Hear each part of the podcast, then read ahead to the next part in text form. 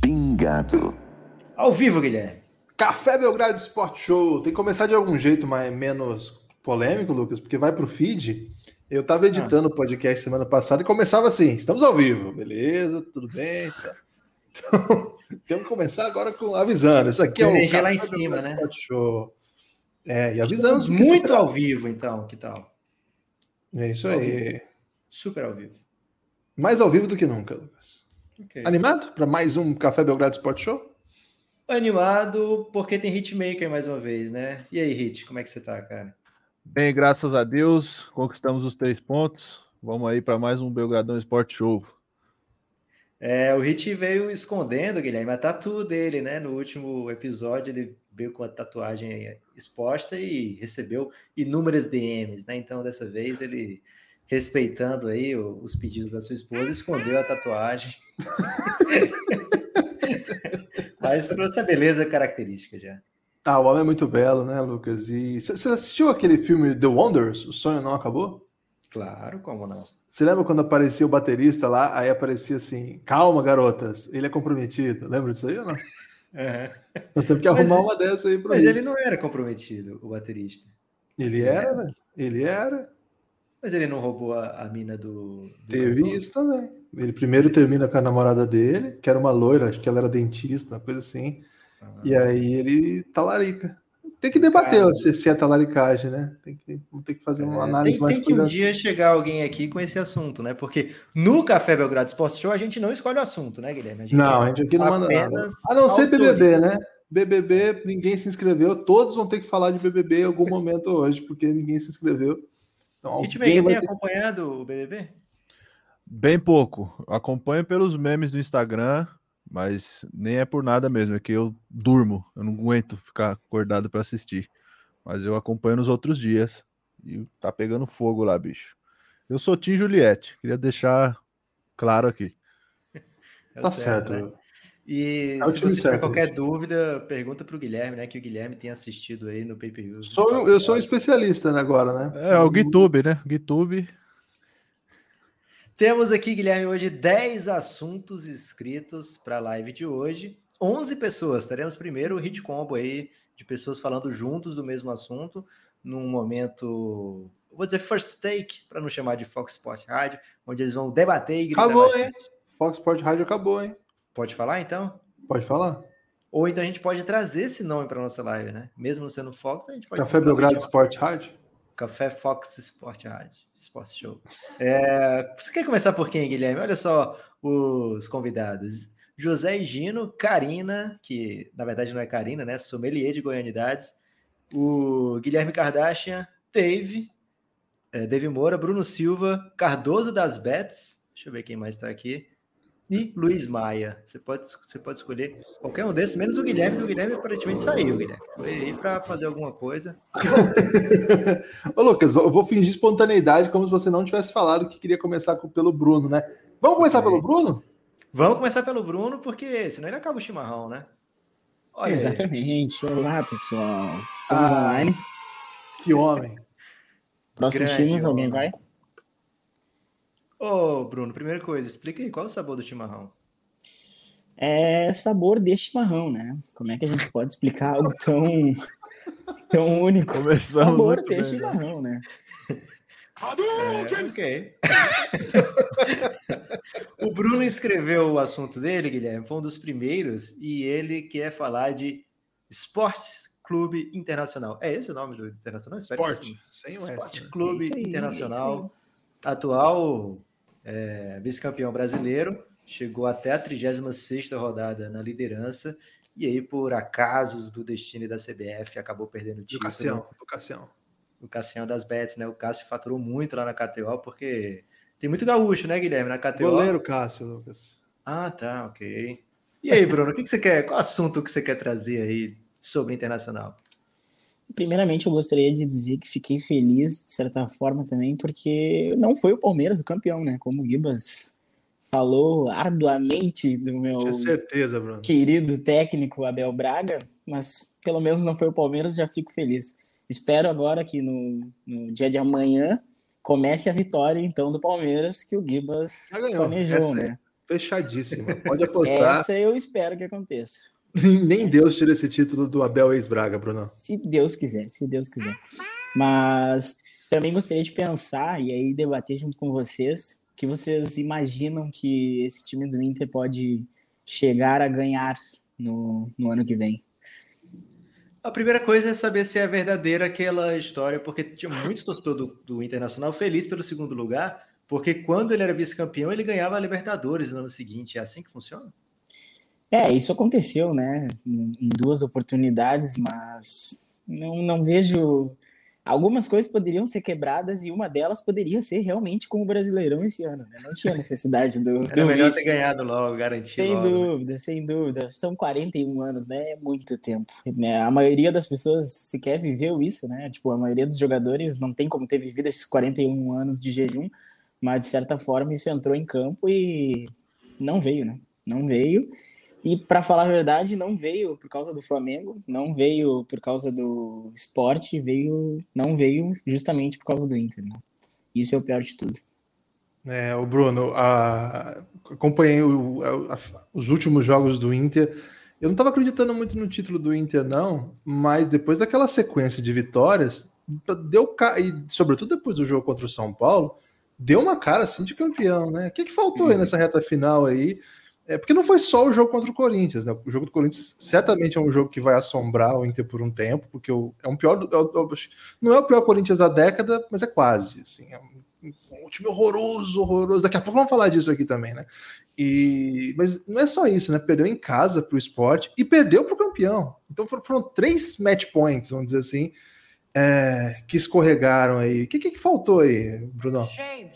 Eu acredito que o Brasileirão ele, ele não é encarado de uma forma que ele poderia ser realmente encarado. Porque a gente precisa contar que nesses últimos três, quatro jogos, os jogadores já estão já passando por, uma, por um desgaste físico enorme, uma pressão em cima de um time enorme, contando esses 41 anos.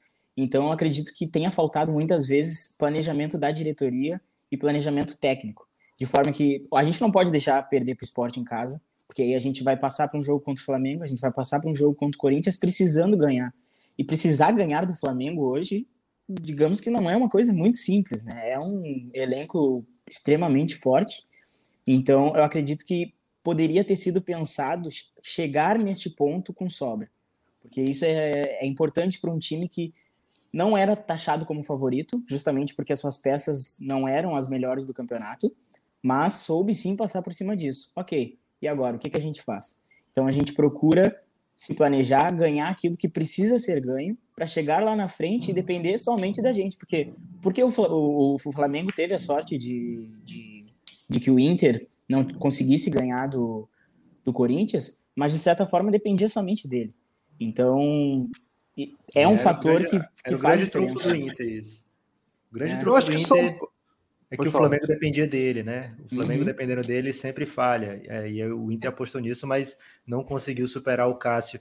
Agora, Exatamente. Bruno, é, a grande dúvida que fica é porque, para mim, os dois melhores jogadores do campeonato foram o Patrick e Edenilson. Não sei se é porque eu só vi os jogos contra o Flamengo e eles destruíram, cara. É, eles É. vão ficar pro Inter na, na próxima temporada? Vão, vão, vão. O Patrick já deu até declarações de, de que talvez, espera, na realidade, que o ano seja melhor do que. O ano de 2021 seja melhor do que o próprio 2021, né? Mas a temporada seguinte, né? Uh, o Edenilson também já, já tem contrato renovado, já, até onde eu me lembro.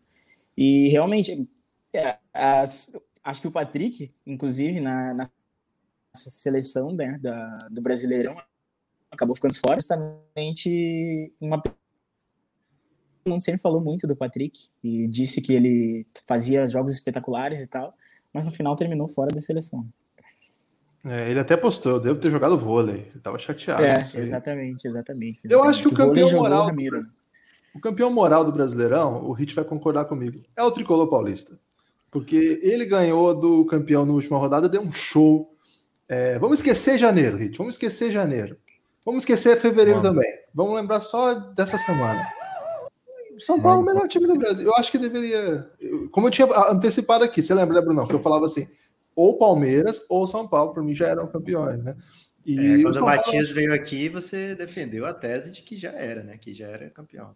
É, então eu acho que o, o Hit aqui é um tricolor aí que vai concordar com essa minha tese. Agora, o Brunão, tem uma molecada boa nesse Inter também, né? O Edenilson Sim. e o Patrick não são moleques mais, mas você tem aí uns caras bem interessantes aí. Quem que você gosta mais dessa nova geração aí?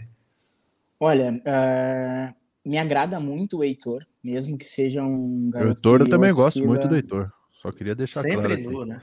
Sempre nu. Só que é, um, é a questão de, de juventude, né? Falta de experiência, falta de cancha, acaba oscilando bastante dependendo dos jogos. Da mesma forma o Caio Vidal. E a gente tem algumas peças da qual eu agora não, não me recordo o nome correto, mas que a gente vai conseguir ver agora no gauchão, principalmente, né? Que o Inter vai colocar bastante gurizada para poder jogar. Talvez com a presença de algumas experiências, como Paulo Guerreiro, enfim, que vai acabar voltando. Mas me agrada bastante também essa, essa, esse trabalho que o Inter tem feito, principalmente do meio campo para frente. Porque zagueiros é o tipo de coisa que, que é bem difícil o Inter conseguir. Zé Gabriel e Lucas Ribeiro me dão nos nervos. Todos e o Prachedes que... é fera, hein, Bruno? Prachedes. E o Prachedes também, exatamente. É um, é um, acho que é um dos maiores diferenciais, que inclusive tem saído na maioria dos jogos pelo Abel, né? Mas, enfim. Qual é o nome de jogador? Muito... Prachedes, eu não sei se casa bem com o jogador, né? Parece mais ah, ele... contador. Contador Prachedes. É, então. Parece mais nome de rua. Eu, eu Médico. parece mais um nome de rua. Filósofo. Rua Prachedes. É, exatamente. Mas Bruno, quem sabe, né? O primeiro. É, vamos ficar na torcida para o Inter. Eu acho que esse ano, agora 2021, vai vir um grande título para esse, essa, esse grande esquadrão, esse grande povo. O time do povo, né? Internacional. Deus abençoe, clube do é, povo. O primeiro tema back-to-back -back aqui, Guilherme, que tivemos já na semana passada o Brian falando de internacional e hoje Bruno falando também de internacional. Bruno, muito obrigado pela participação. Vou ter que te quicar porque o povo quer entrar, a gente só tem 10 vagas na sala, né? Tá certo, foi mal. Então, palavras finais aí. Sábado que vem que espero você aqui, hein? Com certeza, estarei presente com o meu chimarrão. Ah, boa, garoto. E você vai falar sobre chimarrão no próximo, que a gente é, tá faltando chimarrão. A graça do chimarrão. Olha quem mandou mensagem aí, Lucas. Caramba, Rodrigo Alves está na área, hein? É, Eu acho que é alguém se passando por ele, hein? Será que não é? Será? É, o Rodrigo Alves ele gosta muito de programas esportivos de baixo nível, né? Então, até uma crítica que ele faz pra gente ao estar aqui. Quando ele está aqui, quer dizer que a gente não está brilhando. Porque ele tem um Ô, Rodrigo, é... se você acha que a gente é de baixo nível, agora você vai quebrar a cara, né? Porque estou trazendo aqui Higino, Guilherme. Ah, Higino. Chegou com o seu microfone aí, Gino. Opa, boa tarde. Que dia, hein? Ó, o Paulo, o Paulo Lira já mandou. Que dia. Guilherme, eu não vi se alguém escorregou a sub, mas parece que sim. O Rentes que é o Renato. Grande abraço para ele. A Suzy, a Suzy escorregou a sub. Suzy também escorregou a sub. Você que está ouvindo aí no podcast não sabe do que a gente está falando. A gente grava esse episódio aos sábados aqui na Twitch e você pode fazer coisas belas na Twitch. E Gino, como é que você está, meu amigo? Eu tudo bem, é um prazer estar aqui. Sou novo aí no, no Giannis, eu entrei como apoiador recente, mas escuto aí o podcast de vocês há um tempo já, então é um prazer poder estar participando aqui. Seu bigode está fazendo muito sucesso aqui, ó. Muitas mensagens aí sobre os... Você preparou esse bigode para live ou faz parte aí do, do visual? Não, não, não, não, é meu visual habitual, não, mas eu fiz tem uns três dias, quatro dias. É, é novo, é, não é normal estar assim, não. Caramba. Maravilhoso. E bigode. Gino, qual tema você trouxe hoje para o Café Belgrado Sports Show? Então, vocês aí, como falam muito de esportes, tem o Pingado, né, também que eu escuto, e falam muito Você de tá no Pingado nesse momento, hein? Quem tá ouvindo... Nesse momento não, mas no futuro, né? Porque vai sair no feed do Pingado. Quem tá ouvindo lá é nesse momento mesmo. É, nesse momento. É para muita gente. É, é... Então, eu queria conversar com vocês sobre o esporte paralímpico, né? Porque eu sou cadeirante, eu sou atleta de, de rugby, cadeira de rodas, Caramba. e eu queria Queria falar com vocês aí o que, que vocês conhecem do esporte paralímpico, o que, que vocês acompanham do esporte paralímpico. Eu sei que na grande mídia aí é bem difícil passar alguma coisa, mas se vocês acompanham, se vocês gostam, queria conversar um pouco sobre, sobre esse esporte que é um pouco invisível aí na, na nossa sociedade. Ah, muito legal, Gino. É... Primeira coisa que eu me lembro do rugby de cadeira de rodas. É, como é que... Qual é o nome adequado? Pô? Não quero cometer nenhuma gafe. É rugby em cadeira de rodas. O rugby em cadeira de rodas. Tinha aquela série Friday Night Lights, é, que o protagonista, um dos protagonistas da série, no primeiro era jogador de futebol americano, e no primeiro episódio ele sofre um acidente em campo e ele vai para cadeira de roda e se torna um jogador de rugby é, de cadeira de roda. E aí passa a rotina de treinos, né? A série é focada no futebol americano, mas quando como acompanha ele também, foca muito nele. E a primeira impressão que eu tive ao ver aquela série é, é um dos esportes mais violentos que eu já vi, o rugby. é pancadaria mesmo, Gino? É, é, pancadaria come solta. A gente joga com uma cadeira específica, né? E a gente até fala que é carrinho de bate-bate, porque é, ela é toda reforçada em alumínio e a pancadaria come solta, derruba, o, é, cai, enfim, é um esporte de muito, muito contato mesmo. É, e Gino, esse ano é ano paralímpico, né? É, quer dizer, era para ter sido ano passado, mas ficou para esse ano. É, e eu acho que é o, é o, você, o tema que você propôs, né? Para a gente conversar sobre nós enquanto é, população, o que, que a gente escuta de esporte paralímpico, o que, que a gente vive, o que, que a gente, é, enfim, o que, que faz parte da nossa vida. E acho que é muito em função da, do ciclo olímpico, né? Fora isso, é bem raro a gente ouvir citações sobre o esporte paralímpico. É, e assim, o basquete, que eu, eu, vou até te perguntar depois por que, que você escolheu o rugby, mas nesse momento, comentando de maneira geral, o basquete fica é, é um jogo super tático, é um jogo, o basquete paralímpico, né? É um jogo fica bem complexo também e poderia facilmente fazer parte aí do, do, enfim, do circuito, do dia a dia. Eu conheci algumas atletas paralímpicas do que eram ligadas ao basquete cearense, porque é, não era especificamente do basquete cearense, mas elas iam sempre lá para os jogos e ficavam lá no mesmo setor que eu, e acabei conversando bastante com algumas delas e elas falavam da rotina de treino, falavam do, do, do comprometimento, da dificuldade de se conseguir é, montar os times, de participar das competições, mas assim, que quem, quem pratica, quem participa, faz de maneira muito apaixonada, né? E eu queria saber de você, na verdade, como é que, como é que você vê esse, essa barreira né, de, de desse esporte que não. Tudo bem que você escolheu o rugby, que o rugby também, se você se não for de cadeira de rodas, no Brasil também pouco se fala, né? É, mas vários outros esportes que acontecem, principalmente olímpicos, é, não tem o, o, Paralímpico não, não tem o destaque merecido, né? E eu queria saber de você a importância para você do esporte na sua vida e se é, você como você vê essa barreira. E a outra coisa que eu já tinha adiantado a pergunta, como é que você escolheu o rugby? Você já participava do rugby antes?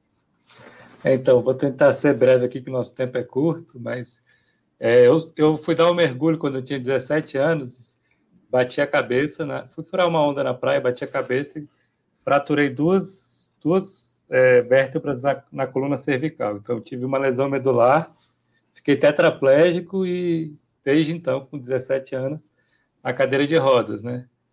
É, e aí, eu sempre fui muito fã de esporte. Desde quando eu fui criança, meu, meus pais me colocaram tudo quanto é esporte.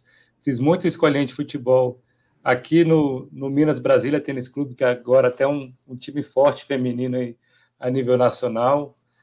E então eu fui procurar esportes que eu, que eu, que eu pudesse praticar depois que eu fiquei na cadeira de rodas. E o esporte paralímpico, não sei se vocês sabem, ele tem uma especificidade que é a classificação funcional, né? Então, é, o basquete, por exemplo, todos os atletas, eles são, o basquete cadeira de rodas, todos os atletas são classificados, passam por uma banca e eles ganham uma pontuação de acordo com a sua deficiência. Então, o cara que tem menos deficiência, ele tem uma pontuação mais alta, e o cara que tem mais deficiência, ele tem uma pontuação mais baixa. E aí a, a soma dos atletas em quadra tem que atingir uma, um, no basquete eu não sei, mas no rugby são quatro jogadores e os quatro não podem passar de oito pontos. Então você tem que mesclar tipos de deficiência também para poder jogar. E, e, eu acabei escolhendo rugby porque eu sou tetraplégico, eu tentei jogar basquete. Se vocês verem aqui, minha, eu tenho um, um pouco de deficiência na mão, nas mãos também, então para arremessar era muito complicado. E o rugby ele foi criado para esse público, né? Para o público que tem deficiência em três ou quatro membros. E aí cada esporte tem a sua a sua especificidade no mundo paralímpico. E o rugby, é, inclusive, foi criado no Canadá por, por, atleta, por pessoas tetraplégicas que não conseguiam jogar basquete. E o nome é, inicial do esporte ele era Murder Ball. Tem até um documentário com esse nome, Murder Ball, que, que conta um pouco da história da rivalidade entre Estados Unidos e Canadá, e conta um pouco da história do, do rugby em cadeira de rodas. É, é, bola, bola assassina, né? E aí o, mudaram o nome para rugby em cadeira de rodas para popularizar um pouco. E hoje. É para poder entrar na Olimpíada, né? Porque com esse nome não ia entrar na Olimpíada. Ele, ele tem na, é, não ia entrar na, na, na Paralimpíada. Alguém até é, mandou uma mensagem aí dizendo que viu a final Estados Unidos e Austrália na Paralimpíada do Rio. Foi uma final que teve duas, duas prorrogações, foi bem, bem disputada mesmo. E, e essa final foi o recorde de público na, na, na Arena Carioca 2, inclusive batendo o basquete, que jogou na mesma arena na Olimpíada.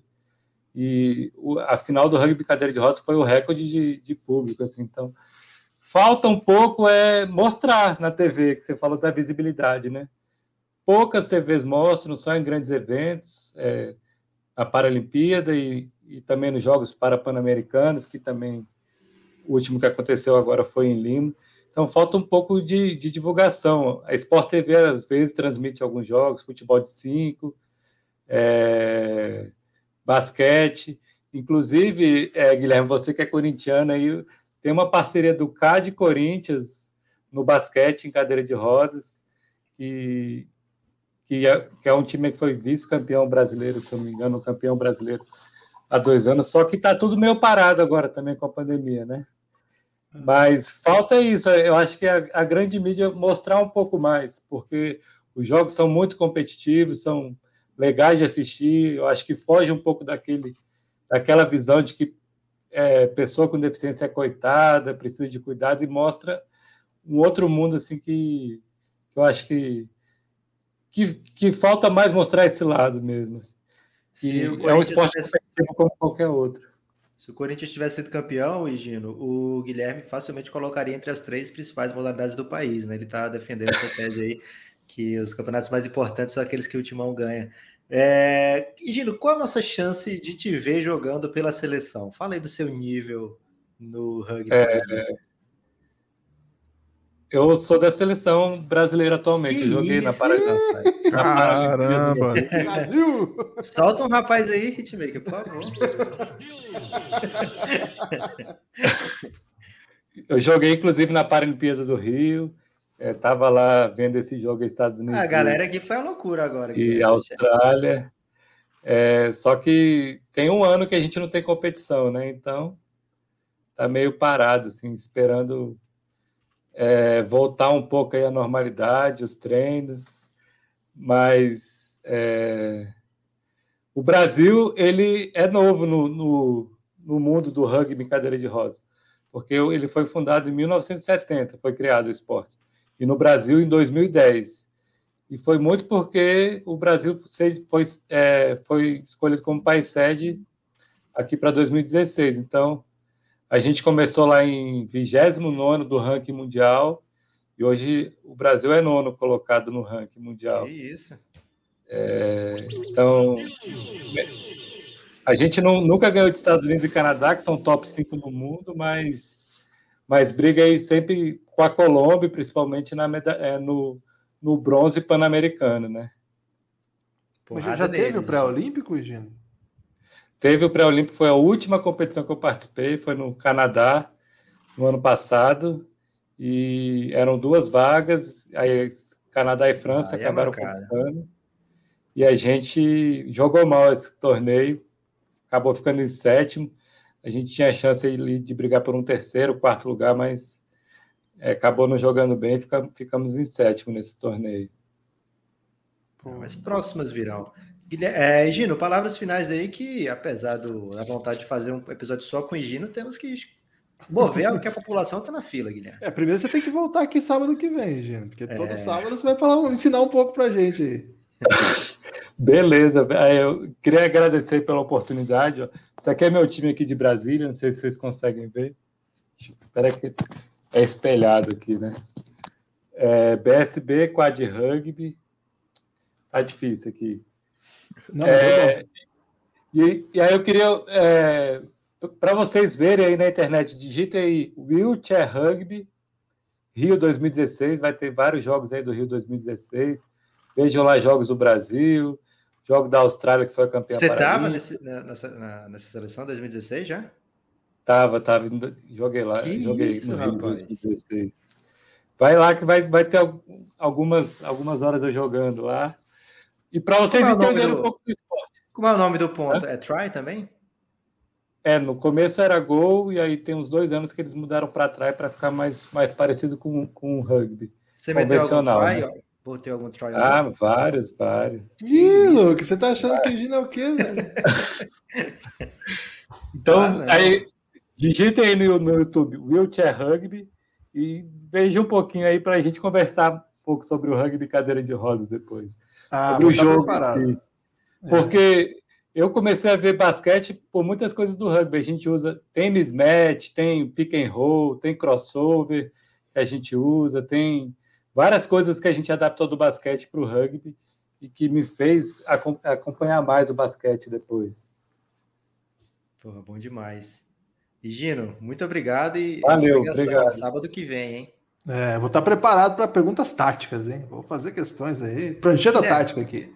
Guilherme, tô com pena de quem vai ser o próximo, cara. Tá ferrado. Eu acho que tem que ser o Dave, cara. Só para é... ferrar o Dave.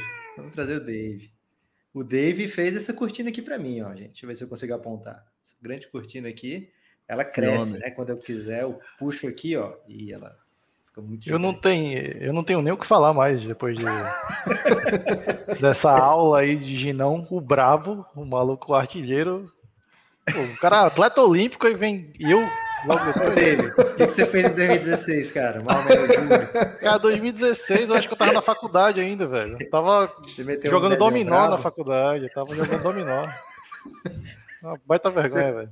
Você algum, meme, algum meme brabo lá em 2016? Pô, tinha vários, tinha vários. Naquela época ali não tinha o gagadão pra, pra fazer arte lá pra ganhar o pode par, né? Infelizmente, mas de resto a gente tá tentando. Caramba. Ô, Dave, você tá com a camisa aí do São Lourenço? São Lourenço. Oh, eu já confundi também aqui, ó. É o grande. O, é, o Corvo. É o time do Papa, né? Pô, tem que ser o. o é o mais grande. E aí, David, sobre o que, que, você vai falar aí? Qual foi a, a sua seleção? Ah, assim, visto a, a, vestimenta que eu estou usando nesse momento, eu vim falar sobre futebol sul-americano, falar um pouco mais sobre futebol argentino. Você escolhe o tema de acordo com a roupa que você tem para vestir? Exato, exato. Ah, ontem eu estava com a camisa do Suns, se fosse ontem eu ia falar só de depressão e tristeza, mas hoje, eu, hoje vai ser, vai ser futebol sul-americano. O David esquece que eu posso derrubá-lo aqui, Guilherme. Não, mas a que custa, meu amigo? A que custa? Vamos falar do Papa, David. Você gosta do Papa Francisco? Vamos falar do Papa.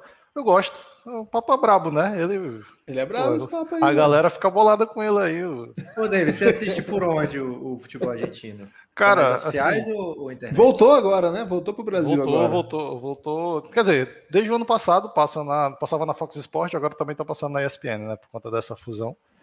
É, assim, eu não sei se eu posso falar por onde eu assisto, né? Porque não é um meio legal. Pode ser que a live seja derrubada pela Polícia Federal eventualmente, mas eu acompanho pela internet mesmo. É, Watch ESPN, né?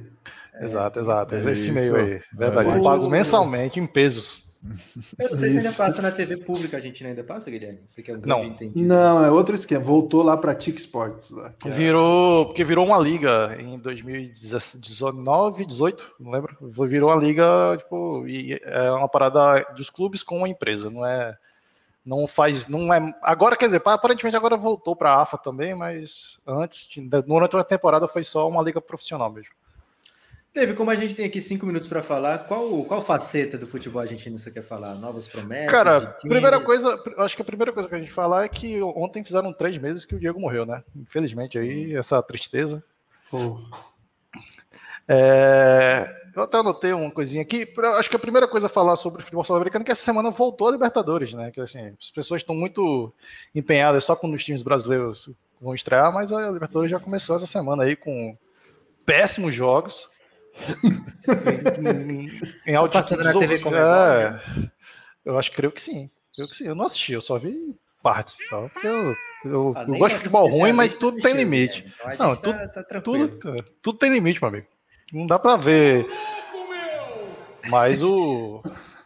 Quem tá jogando é aquele que, que quem passar pega o brasileiro Isso. da pré-Libertadores. é. Isso, isso é a primeira fase da pré, que é basicamente os peba dos peba ali. É o O Corinthians é fera nessa fase aí, hein? É, é tipo isso aí, é o quarto colocado do campeonato uruguaio, o quarto do equatoriano e assim vai. Pra, até até pegar algum- o Corinthians demora uns 15 dias ainda. Mas uh, o- a Argentina já meteu algum na Libertadores ou, ou entra junto Não, com o Brasil só? Não, a gente não tem, tem, tem clubes que vão para a Libertadores também, mas é, a maioria também vai junto com os brasileiros. Assim, são tipo com três vagas diretas e uma pré-Libertadores para para o quarto colocado. Assim. que Eu nem me recordo quem foi, falar a verdade. Gente, o Francisco quer saber mais aí dos adversários do Corinthians para a Libertadores de 2040, Ah, né? Espere Ah, Corinthians que vai ter gente para falar de Corinthians hoje aqui. Vai, vai Ok. coitado, coitado do, do- vai chorar hoje. Com roupa de cavalo, gente. Minha roupinha Ele de vai jogar basquete, ele vai jogar NBA e vai esquecer futebol. Tá chorando aqui, Já, já, né? já falou do Corinthians e já começou a chorar. Ah, já, já não, não pode falar do Corinthians assim. Ô, Dave, me diz uma coisa. É, os times argentinos que estão na próxima Libertadores, quais são? Os de sempre? É, o de sempre, né? Boca tem uma surpresa que é o Banfield. O Banfield foi vice-campeão da, da Copa Diego Maradona, que foi a Copa que ganhou o nome, né? Por conta da por conta da morte do Diego, né? Porque o que, que aconteceu? Na Argentina eles tinham um campeonato que eles estavam caminhando para ter um campeonato parecido com o Brasileirão e com a Liga Europeia, assim, para 20 clubes. Só que por conta da pandemia, eles aboliram todos os rebaixamentos, tanto da, da Série A, B e C. Só que eles não, não pararam o ascenso. Então todo mundo subiu, só que ninguém desceu. E hoje o campeonato está com 26 clubes, né? Só que esse ano eles repetiram a fórmula de liga, de aliás, de Copa, porque uma coisa e só que esse campeonato, essa Copa não vale como um título nacional, vale como uma Copa. Porque um, um rolê que é tipo aqui no É. Brasil a gente, a gente tem muita tradição de, tra- de dividir os títulos, né? Então, se um time é campeão O Palmeiras junta todos, né? é, tem, tem alguns que a justiça ajuda a, a juntar também. Mas no caso, tipo, aqui no Brasil você fala, ah, o Corinthians tem tantos brasileiros, tantos paulistas e tal. Só que na Argentina não, é tipo, ah, o Boca tem 70 títulos, não importa se são 5 Libertadores, ou 6, ou 40 argentinos, é tipo, são 70 títulos. Então essa Copa, por mais que ela não vá valer como um, um campeonato nacional, ela conta como um título importante. Então, a, esse ano também vai repetir a, a fórmula, são dois grupos de 13 equipes, e aí é patifaria. Se a galera acha que o Campeonato Brasileiro é patifaria, o futebol brasileiro é patifaria, na, na Argentina é um negócio pior. O David, eu gostei desse campeonato aí. Esse- o- até o Garen falou aí que tinha que abolir o rebaixamento do Brasil. É, eu- esse negócio de ponto corrido cansa muito, David. É muito Não, eu jogo. também eu, não- eu concordo, tem playoff. Ano passado, esse, aliás, esse ano, né? Essa temporada teve um Banfield de Boca na final que o Banfield meteu um gol hum, nos acréscimos e foi pros pênaltis, velho. Olha aí. Você lembra quando os americanos tentaram fazer melhor de sete campeonato lá da MLS? Tinha shootout, né? Tinha shootout. O maluco Tinha pegava a bola, pegava a bola do meio né? campo pra, pra bater o pênalti. É, A juventude talvez não se lembre, mas isso é verdade do que ele tá falando. É, é igual do igual hockey. hockey, É, é. Mas é, o argentino começou semana passada, tá na segunda rodada, começou ontem a segunda rodada. O, Quem, quem, tá na, quem tá na liderança? ó, o Colón, Colón de Santa Fé tá liderando na zona 1, o grupo 1, e o Vélez está ganhando, tá liderando o grupo 2, o Vélez ganhou os três jogos, ganhou ontem do Argentino Júnior, na, na paternal, 2x0. Cara, o David tá muito especialista. Eu nem sabia que ele era especialista disso, Guilherme. O David ele, tem- ele- ele é muito especialista. velho.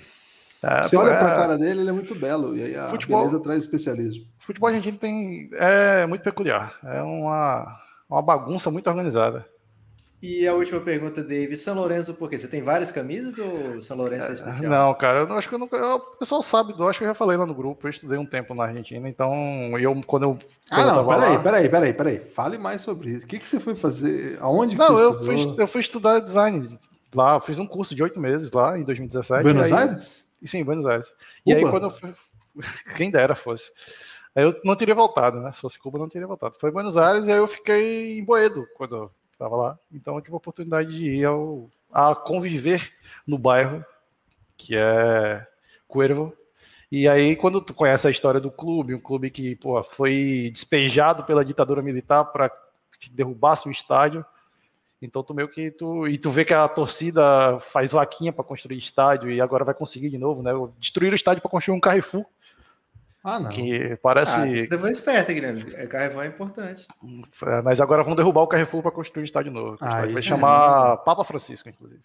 Então a Olha história, a, a história do clube é muito massa, então eu acho que eu me simpatizei. é uma- E aí, desde então, eu, eu tenho outras camisas do São Lourenço, acompanho o clube com frequência. E sofro, porque é uma merda também, então é difícil. É, depois vocês podiam derrubar de novo o estádio e fazer hospitais, né? Tinha essa crítica aqui no. Ah, e fica essa crítica social foda aí. Muito obrigado, Dave. E Valeu, sábado que amigos. vem, eu nos Dave, próximos, você é demais. Aqui, e obrigado pela minha cortina. Duri. É nóis. Guilherme, você traz uma pessoa agora aí, hein? Lucas, Ó, eu- gente, E depois do Higino é complicado, mas depois do Dave é muito tranquilo, pessoal. É, eu acho, Lucas, que chegou o momento da gente trazer um assunto pop, né? um assunto leve, um assunto que traz aí a, a dinâmica BBB? social. O BBB não teve inscrito, né? A gente vai ter que fazer aí com, com outra pessoa. Mas esse brabo aqui, Lucas, ele vai falar de NBA e Kardashians. E casais pop. Eu fiquei muito confuso quando ele trouxe a sua pauta aí. Até falei para ele, cuidado que a gente não tem dinheiro para processo, hein? Porque ele estava caminhando aí para um perigo. Então, toma cuidado. Vem aí, meu xará Kardashian. Fala, Gui. E aí, gente, beleza? Tudo bem? Grande Cara. Guilherme, Guilherme andou causando. Guilherme, é... Porra, agora eu tô confuso chamando dois Guilherme, né? O Gui, É, mas o- é o xará causando- Kardashian. Ele é o xará Kardashian. O Xará Kardashian andou causando essa semana no jogo do Lobinho, né? E a gente agora. Guilherme, você perdeu, porque agora a moda no Lobinho é fazer o Lobinho com aquele chat do Telegram, que é falado, né? É, então Eu ficou ainda cheguei a mais do meu dinâmico. caráter. Ficou muito mais dinâmico o jogo do Lobinho e ele deu uma call lá no, no chat e que era verdade, mas você sabe que no o Lobinho você tem que esperar o inesperado. Rapidamente não se tornou mais verdade, então ele teve o, o caráter dele lá muito questionado, mas no fim ele estava com a, com a verdade, com a verdade dele, né? Com a razão dele, então acabou prevalecendo que ele é uma pessoa de muito bom coração. Guilherme Kardashian, explique primeiro pra gente, né? O que é esse seu tema? É um All Kardashian faz- Team? É um All Kardashian Team contra um All qualquer outro famoso time. Hum, Porque Hum. eu não sabia do que ia Não. falar. Aí esse aqui- nome aí, meu xará. O, o, o do outro time tem que ter um nome mais digno. É, bota assim, é, Kardashians versus o mundo. É, Boa, aí pegou bom. também. Não, bota Galáxia, né? Que é mais forte. Galáxia. Galáxia. É, porque Pode não ser pega o universo, porque famoso. senão. Porque você mete, mete universo, aí você não consegue fazer sequência. Mas Galáxia, você fica restrito aqui no nosso mundinho da Via Láctea, né? Verdade. Não olha É uma boa. outros lá. Eu Pode decidi falar. separar os famosos, os jogadores que tiveram relacionamento com famoso entre quem teve relacionamento com Kardashian e quem Ok. teve relacionamento com outros famosos. Via Láctea. É, com a Via Láctea, isso. Team Via Láctea. Isso. Team Via Começa Láctea. então pelo, pelo Kardashian, pelos Kardashian. Pelo Kardashian, tem o James Harden, que namorou com a Khloe Kardashian. Eu até anotei a data aqui, ó, de 2015 e 2016. Vale, Que vale isso? fofoca? Vale fofoca? Porque tem uns que pode ser mentira, né? Não, mas esse é quente. Esse, esse, É. é, eu sou especialista, fica tranquilo que eu tô atento. Tem o Devin Booker também no time das Kardashian, Quente, MVP. quente. que tá namorando aí ainda. Ben Simmons, que namorou a, me- a Kendall Jenner igual o Devin Booker. Problema Não é igual. relacionamento no time. Não é igual. relacionamento no time. Namorou diferente, porque qual que era a questão? E com o Devin Booker, ela pega na mão, ela tira foto, ela vai em jogo. Com o Ben Simmons, era uma parada mais, Ah, sabe? É. Vamos fingir Ele que a não gente chuta tá de três. E É isso mostra certo preconceito com o negócio de chute de três mesmo. Não quero entrar muito nesse debate, não. Pode continuar, Xará. E ela Você também que, namorou você o vê que o Devin. Booker é bem mais moderno, né, Guilherme? Desculpa, pode falar aí. Ela também namorou o Blake Griffin. Essa aí, não sei se passa no, no teste, porque, segundo consta, esse é rumor, hein? É, isso é complicado. Mas eles. É, Ah. e ele te, e, porque a- as más línguas dizem que ela, ela acabou com o casamento dele. E a gente vai mexer com uma instituição aí depois de falar do Aí é papo. complicado. Melhor não. Você vai ter... Então a gente pode ter- tirar o Blake Griffin e colocar o Pô. Lamar Odom. Agora Também sim. namorou É, a Khloe Kardashian, que Esse completa sim. o time com o Tristan Thompson. Que ela também tá com ele aí há mó tempão, tem filho, tem filho. então acho que é. cabe. Cara, tá Fechou. fraco esse time, hein? Tá Não tá esse fraco, time não. Não. É, Tá louco. média. Tá É porque o outro time, eu tive dificuldade de achar, porque eu sou um pouco idoso também com a internet, eu não consegui achar direito, tá difícil. Vamos ver. Mas começa com o Tony Parker, vindo direto do El Gringo. Bem, Tá. bem, bem. Tony Parker. Eva Foi Longoria, Eva Longoria. por anos. É. A E foi, adquirir e foi traíra, hein? E foi No- traíra. Ele que foi traíra ali. Também descobri isso no El Gringo. Eu descobri o casamento e a traição. El Gringo é muito conhecimento.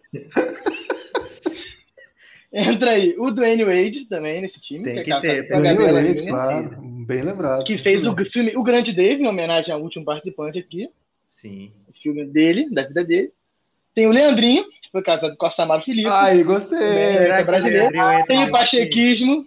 gostei. Tem pachequismo. Tem que ter o brasileiro. Demais. Aqui eu botei o Dennis Rodman, é mais antigo, mas também vale. Foi bem, foi Por bem. causa da Madonna. Em Madonna, tá velho. em Por da. Madonna. Madonna. Tinha, ele chegou a casar com a Carmen Elétrica, mas eu fui procurar a carreira dela. O melhor filme era Espartalhões. Eu achei melhor deixar na Madonna. Não, não, fez Espartalhões eu acho que não vale, não. todo mundo em É, pânico. fez ela alguns fez. todo mundo pânico. Carmen Elétrica, E os ela, ela fez, ela foi muito bem no Conto Demolidor também, né? o Guilherme nem tem Ela também referência. Não peguei essa Ela referência. também fez o Last Dance também, ó. Participou. E, e por último, nesse time tem o David Lee, que casou com a Caroline Wozniak.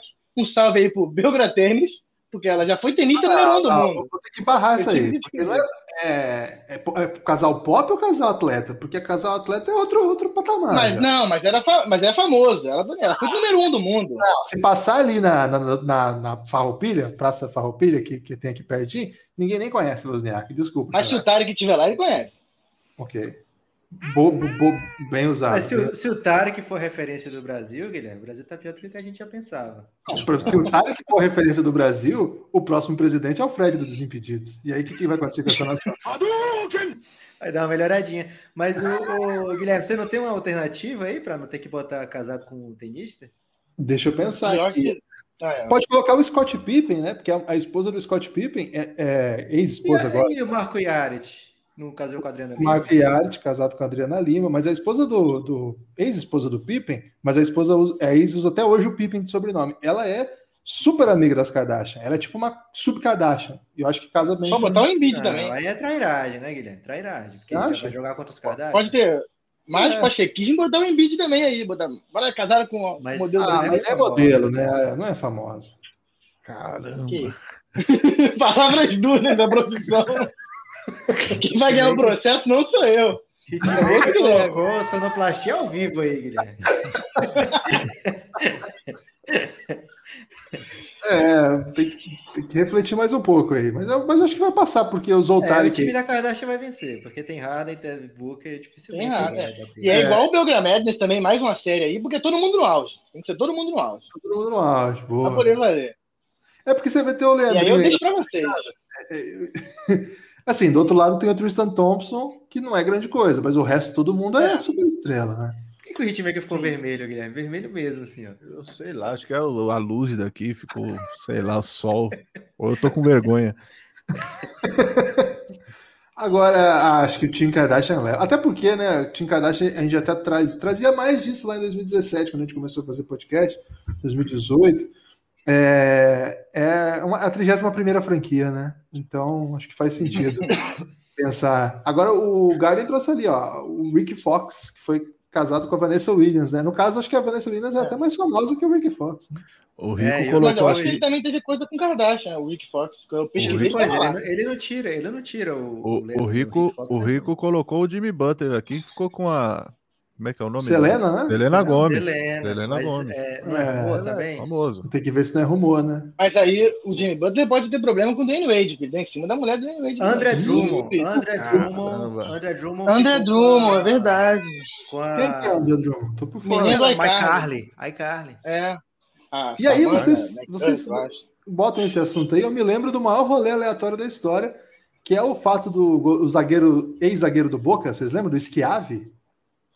Schiavi, zagueiro do Boca? É mais, é mais grave do que o do Icardi? É gravíssimo. Vocês, vocês- vocês não se lembram do Schiavi, o capitão do Boca? O do Ryan Giggs né? é grave também.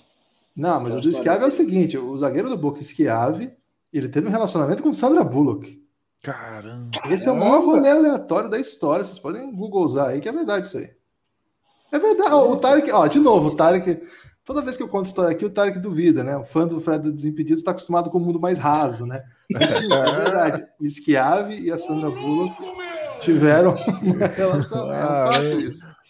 O Guilherme, muito obrigado pela sua participação. Foi brilhante, cara. Já espero nas próximas assuntos desse nível de profundidade. Beleza.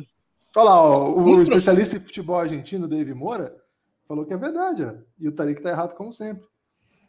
Guilherme, acho que chegou a hora da sommelier de goianidades entrar na live, hein? Ah, tá esperada essa estreia, hein, Lucas?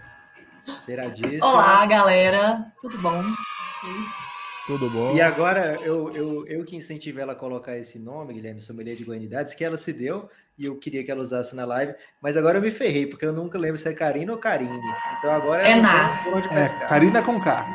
Karina com K, exato. É isso. É, Karina Conká, bem-vinda. E Muito obrigada. Diga, diga para a população qual o seu assunto que você escolheu de forma tão espontânea. Foi muito espontâneo o assunto que eu escolhi. E eu vim aqui comemorar uma semana que eu tô no Giannis. E na verdade, e na verdade eu vim aqui contar que eu não sei como eu vim parar aqui, né? Eu não sei o que aconteceu. Eu entrei. Não sei mesmo. Eu A população Escutei, mas chat eu- aqui tá empolvorosa, Guilherme, porque tem o jogo do Lobinho, que já foi falado, e uma vez ou outra a Karina acaba sendo vilã e o pessoal pega no pé dela, coitada. Exato, eu virei um alvo, assim, não faz sentido, é, não tem não tem estatística relevante para poder provar isso. Mas eu assinei o, o, o apoio do Gianni sem intenção de entrar no grupo, mas vocês foram muito atenciosos, me mandaram o link no direct. E aí eu entrei com a intenção de nunca falar nada lá. Minha intenção era nunca interagir. E eis-me aqui, né, agora. Fui arrebatada pelo Giannis. E é isso, eu não lembro mais como é não estar no Giannis. como, minha vida, como minha vida era Chegando- antes de antes. Não sei, não lembro. pergunta. Chegando muita pergunta. A primeira pessoa que tá chegando pergunta, Guilherme. O Gardner quer saber dela se Goiás ou Tocantins que deu errado. Eu vou me abster dessa resposta. Não, pode mandar palavras duras. Aqui ele vai Ah, então tá. Não, não é, não é. Eu Vou falar que não é, então. Ok. Caiu no comedida. golpe. O Vitor, o Vitão falou que caiu no golpe. Acho que é do, Que do? Belgradão. O golpe do Belgradão. Ah, é, É. pode ter sido, eu fui vítima mesmo. Estão falando que o Belgradão é tipo WandaVision. Eu não, eu não assisti ainda, mas pessoal. tá- WandaVision é tema quentíssimo, acho que num outro eu posso trazer esse tema. É, a gente não pode falar porque tá muito em cima, né? É, Verdade, fim de semana pode que ser vem spoiler. é-?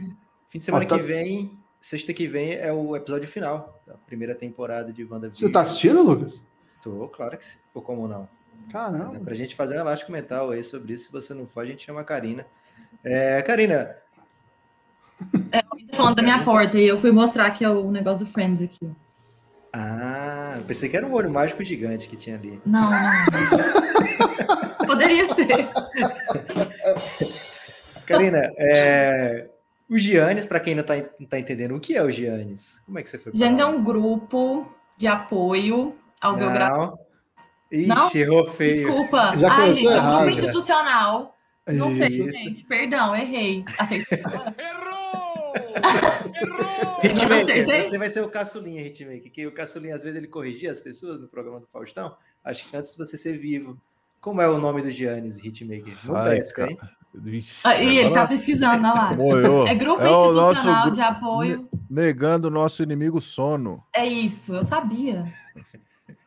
Que é um, um grupo dos apoiadores do Café Belgrado. E esses fofos que apoiam lá são esses mesmos que vêm aqui na live do Café Belgrado Sports Show. E com tema, sem tema, o importante é a gente interagir. E hoje a Karina veio aqui provar que pode passar vergonha sem precisar de tema para isso, né? Porque Sem ter pauta. Exatamente. Eu não trouxe uma pauta. Foi um dia horrível para não ter pauta, porque tiveram assuntos incríveis, né? Não, mas você tá Não, vendo teve- depois do Dave. O David já dá uma amenizada boa. É, Karina, Karina, Karina com K, né? Agora É. Com K era necessária no Giannis e a gente nem sabia, disse a Suzy aí. A Suzy é perfeita. A Suzy vai aparecer de novo hoje aqui, hein? Karina, aproveitando que você está aqui com esse apelido, sommelier de goianidades, que tipo de assunto a gente pode esperar nas próximas lives que você trouxe aí? A gente pode esperar todo tipo de assunto que envolva goianidades, exceto o Goiás Esporte Clube. Pois me... Não, aí não, Goiás é que isso. Não, é eu sou esmeraldina. Eu sou esmeraldina, mas eu não aguento mais sofrer.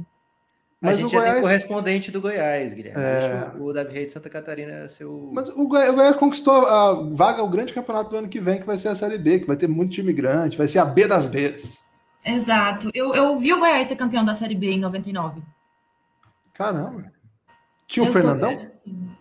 Não, não tinha o Fernandão nessa época. não. Araújo. Araújo, craque. Araújo, Dil, belíssimo. O Dil foi depois. Dil foi artilheiro do brasileiro depois. Gil e Dimba. O Flamengo comprou os dois, depois ainda caiu na besteira de comprar o Michel também. Você chegou a ver o Zidanilo em campo? Não me lembro. Ah, não.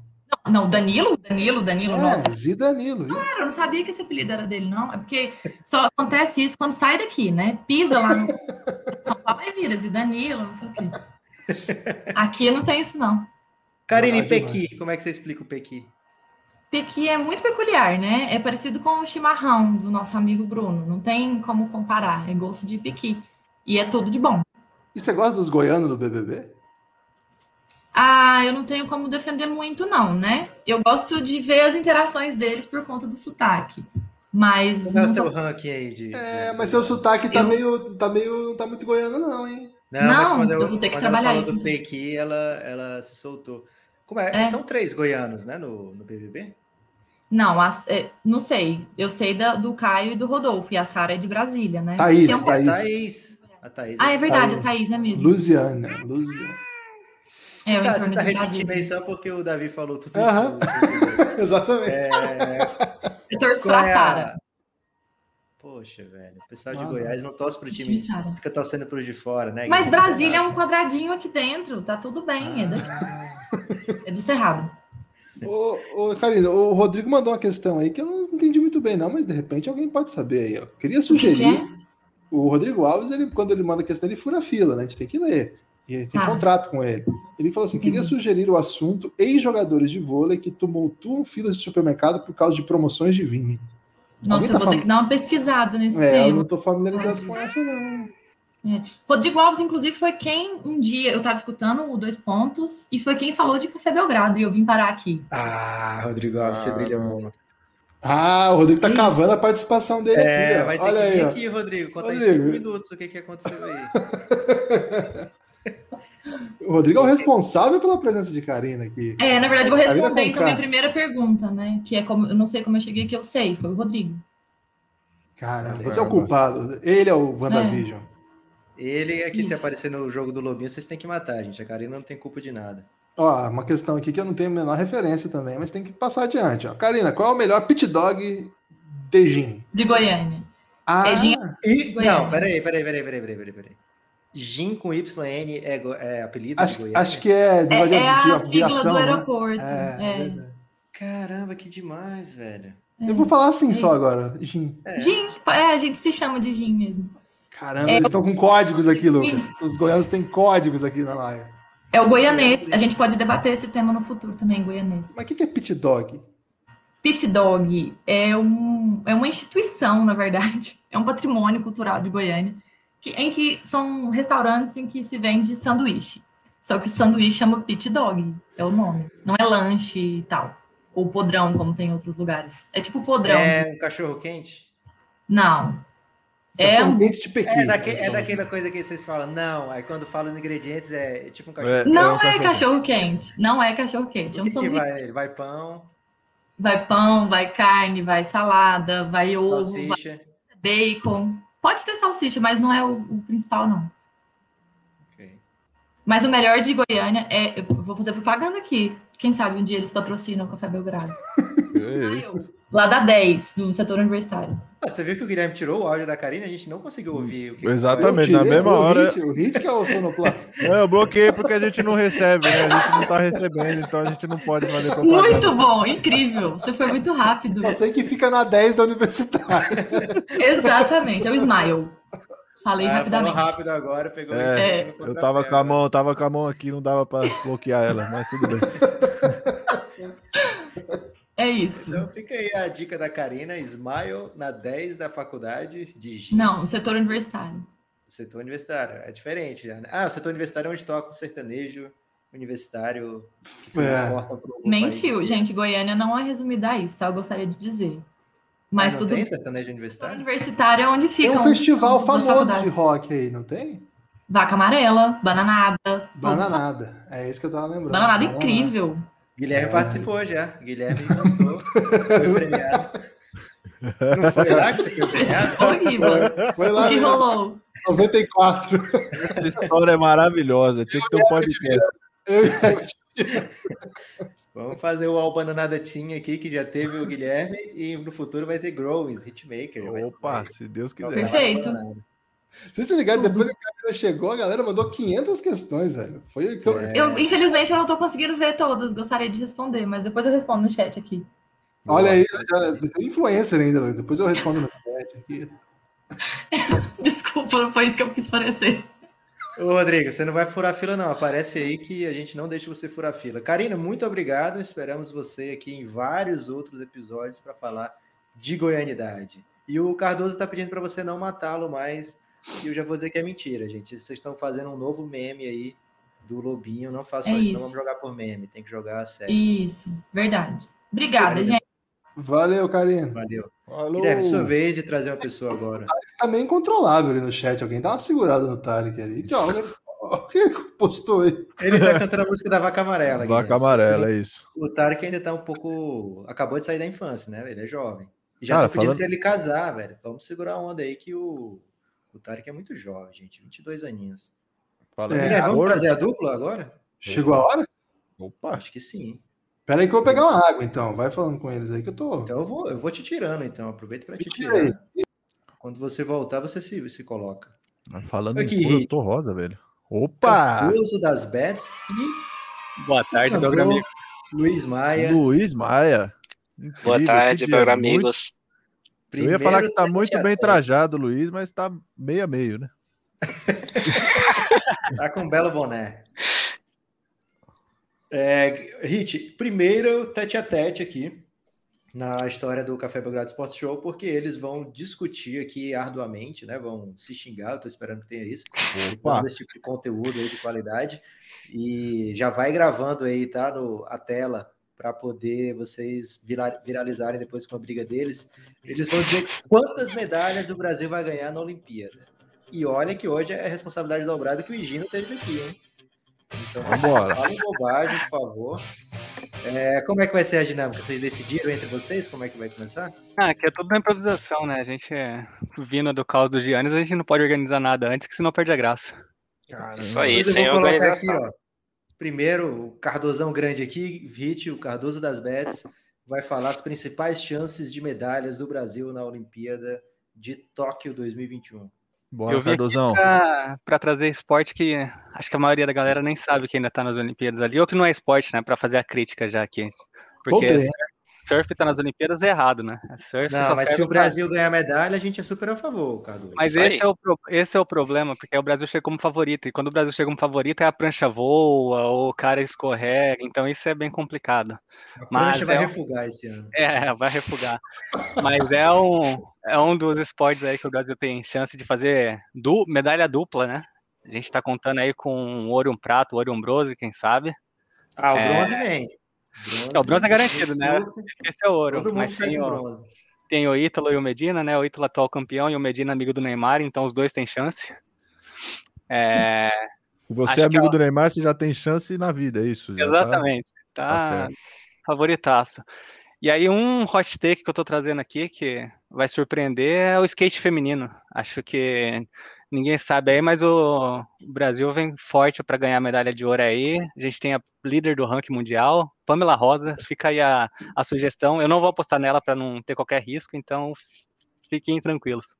Mas tem mesmo skate no, na Olimpíada? Então, eu falei que ia trazer hot take aqui, né? O, o Café Belgrado Sport Show é para atualizar a galera aí que ninguém tava sabendo do skate, nem eu até pesquisar. É, foi bom. Eles devem usar a mesma. Eles devem usar o mesmo. É, como é que fala, Guilherme? Quando, o mesmo ginásio para o parkour, né? Já faz o half pipe lá, já mete o parkour no half pipe também. Começa esse ano, Guilherme, o, o parkour? Não, parkour é só em Paris, né? Não, não vai ter parkour, vai ter. É tipo breakdance. É, tipo, é breakdance, isso mesmo. Mas Caraca. vai ser só em Paris. É. Infelizmente, né? Porque se tivesse parkour ia ser demais, hein? E o Michael Scott, né? É, quantas, quantas medalhas, Cardoso, Brasil? Olha, eu vou estar apostando em. Tô meio pessimista aí, acho que o, o Brasil ainda pode ter atletas cortados aí por, em função da pandemia, né? Acho que tem gente que pode. tem o risco de não viajar lá para Tóquio. Então eu vou apostar em 15 medalhas aí. Em medalhas? Eu não ouvi quantas medalhas. 15, 15, isso. 15 ao todo, né? Ao todo. Vão, vão ter três ourinhos aí para a gente não passar em branco, mas 15 no total. Luiz, três ouros, 15 no total. É... Como é que você vê aí? O... Não, não o Brasil, né? Como é que você vê essa previsão do Cardoso? Que a gente não, essa previsão do Cardoso é totalmente furada. Brasil, Brasil, Brasil vem para bater o recorde de medalha. Caraca. Qual é o recorde, recorde, de medalha do Brasil? Recorde de medalhas do Brasil é 19 medalhas. Na última Olimpíada do Rio, o Brasil conseguiu esse número de medalhas. E esse ano, com o acréscimo do skate e do, e do surf, né? Como o Cardoso já falou, o Brasil vem como favorito nesses dois esportes, tanto no masculino quanto no feminino, principalmente no, no surf masculino, né? Como o Cardoso falou, com o Ítalo e o, e o Gabriel. Nós também temos representante no surf feminino também, que é, é uma brasileira importada, né, a Tati Weston Webb, que é brasileira havaiana, e a Silvana Lima também que pode ah, surpreender. Toca ah, tenho a mínima ideia. é, Toca Luiz, punk rock no o, quelele. O Brasil tem direito a ganhar medalha no bodyboard também ou é só surf em pé? Não, só surf em pé. Bodyboard não tem na Olimpíada ah, ainda. Ondas gigantes tem, Luiz? Não, onda gigante também não tem, onda não. Onda gigante é complicado porque vai ficar esperando a onda chegar lá? Se não chegar, é, como é que É, no, no Japão nem sei se tem isso. Deve ter, né? Que tem uns tsunami lá para lá. Que isso, mano. Banda Luiz aí, Guilherme. Caramba. Que isso, velho. É, então, é, 15 medalhas, oh, mais 19, vai dar mais de 20 o Brasil? Então? Vai, vai. O Brasil vai ganhar umas 22 medalhas. Quantos ouros? Quantos ouros? Ah, uns 5. Você está contando então com um no surf ou dois? No surf, no, no surf nós temos o no masculino, né? No, a, a Tati pode surpreender, pode ganhar também. O feminino o skate, nós temos duas representantes, né? Que a Pamela, que é a, o Cardoso já falou, que é a número um do ranking. Não, não, mas aí a, a gente tem a outra também. Calderano, Hugo Calderano. Aí, ó. Não, a gente tem a outra também, que é a Raicinha. A Raíssa tem 13 anos só. É fazenda, é fazenda. A Raíssa é fazenda. A Raíssa é, é a mais jovem do Brasil que vai competir, tem 13 anos só. E ela é muito favorita para conquistar também ouro no, no skate feminino. Caramba. A gente tem a gente tem o, o Isaquias a, e a Bia, ah, a Bia Ferreira, o Isaquias e o Erlon, né, que vão que é principalmente no na dupla que eles são favoritos e a Bia que acabou de conquistar um título hoje no box. É, a Bia Ferreira, ela ela é bem favorita para medalha de ouro também. Então é bronze, né? Os favoritas bronze. Vários bronze. Cardoso, e, a, e a, essa aposta do Luiz aí? Dá para ir no over ou no under? Cara, eu vou no, no over só para garantir o meu palpite aqui, né? Então, eu indo no over, eu tenho certeza que o Luiz não vai ter sucesso na aposta aí. O cara prefere o Brasil perder tudo, Guilherme, pra ele não perder o combate com o Luiz, né? Tá, tá certo. Né? Competitividade. Mas acho que só também reforçar isso, o Gibas, eu acho que soltou de relance aí, mas tem o Calderano também ali no tênis de mesa, que Como é que vocês estão achando que o Brasil vai ganhar medalha em ping-pong? Tem 80 Calderano não vai ganhar. Porque só pode um, só pode um, esse que é o lance. Mas eles vão por vários países, Guilherme. É, esse é o problema. Esse é o perigo.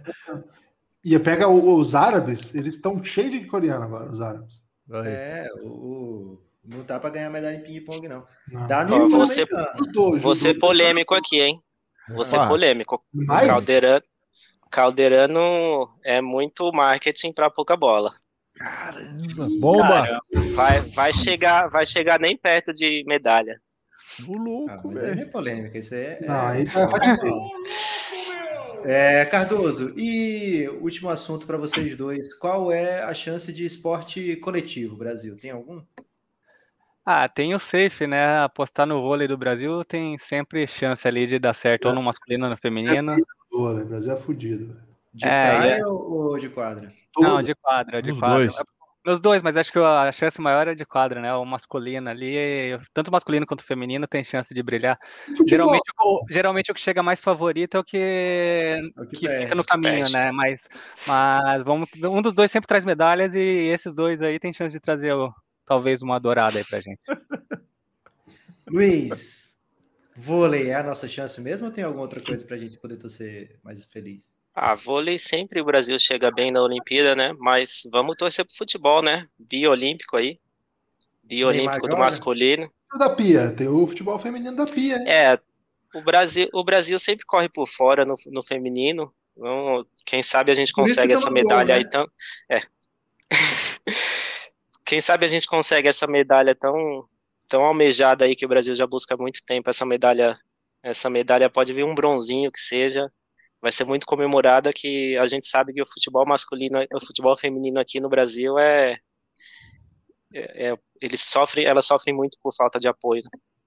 É verdade. O Balzari trouxe uma questão verdadeiríssima, Guilherme, dizendo que o Brasil esqueceu do atletismo e O Brasil isso que a gente esqueceu compete Inclusive, mais. teve uma Olimpíada que esqueceu até a vara da, da, É, da Múria, lembra disso? era quem tinha chance, né? Então trataram de esquecer lá. Como é que tá o, o Thiago, o Thiago que ganha medalha? Cara, ganha ele medalha? Tá mal. foi a maior cagada da história nunca mais, ganhou- nunca mais ganhou porra nenhuma. O resultado dele depois disso só foi resultado O ruim. o Thiago- da história, assim.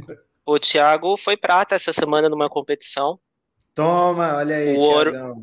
O ouro, o ouro foi para um, Do- Foi Ribéry o francês? o ouro, fo- é, o ouro foi para um cara lá que eu não sei o nome, mas é, é atual campeão mundial, atual recordista mundial e é, é fora, é outro nível. O Thiago, não- quanto a ele, é só se ele errar os saltos, é assim, for muito, esse daí é medalha de ouro certa, que nem o, o francês no judô lá. Mas Ted é o Ted, Ted René lá. Mas é. E que perdeu, né? Esses dias, um tempo atrás, antes da pandemia, perdeu. Mas chegar na Olimpíada, ele vai. Guilherme, eu tô muito orgulhoso aqui dos nossos especialistas, hein? Eles brilham, Trouxeram velho. Ó, Nomes que eu jamais ouvi na vida e o Brasil vai ganhar medalha com esses caras, velho. a Olimpíada vai ser demais, hein? Esses caras vão brilhar aqui. Será que vai ter Olimpíada? Porque o Brasil tá com muita chance, é capaz de O Rodrigo. Alves não vai ter, não, velho. O Rodrigo Alves é do esporte, hein? É, ele é insider, né? homem amigo do Phelps. E ele tem Nossa. hot take aí também. O Rodrigo já cobriu Olimpíadas, né? Então você disse que não vai ter, não vai ter. Muito obrigado, Luiz e Cardoso. E eu acho que vocês são uma dupla que pode voltar sempre em dupla, hein? Gostei demais. Obrigado pela animosidade. Queria parabenizar aí. Só para justificar meu nome aí, eu vou fazer um palpite aí para para KTO. Vão lá e apostem tudo que vocês têm no Palmeiras, que ninguém te tira tira esse título do Palmeiras aí para a felicidade do Guilherme. já, já fiz meu pezinho aqui. Isso aí, Cardoso, isso aí. Valeu, Cardoso, garantindo aí a Copa. Eu acho que vai dar mesmo o Palmeiras, hein, Guilherme? Acho que o Palmeiras com a Bel ex-Braga é difícil perder, hein? Já é campeão. Palme- Sua Coitado. vez, Guilherme, trazer um belo nome aí para a live. Eu acho que chegou a hora do Belgatênis, Lucas. O Belgatênis aí que tá em, sem credibilidade, porque na semana passada Tarek com K esteve aqui e falhou demais, né, Lucas? Falhou miseravelmente, mandou a galera postar no, no cara contra o Djokovic. Ô, Guilherme, você tá recebendo palavras duríssimas aí do Cláudio, e o Cláudio, falando palavras duras, ele Pô, sabe que cara, ele não poupa palavras, né? cagada. Então, foi- Depois você se acerta aí com ele. Me emocionei. É, Luizão. Anderson. Helderson, muito bem-vindo. É, O que aconteceu que o Tarek aposto, mandou apostar contra o Djokovic, velho?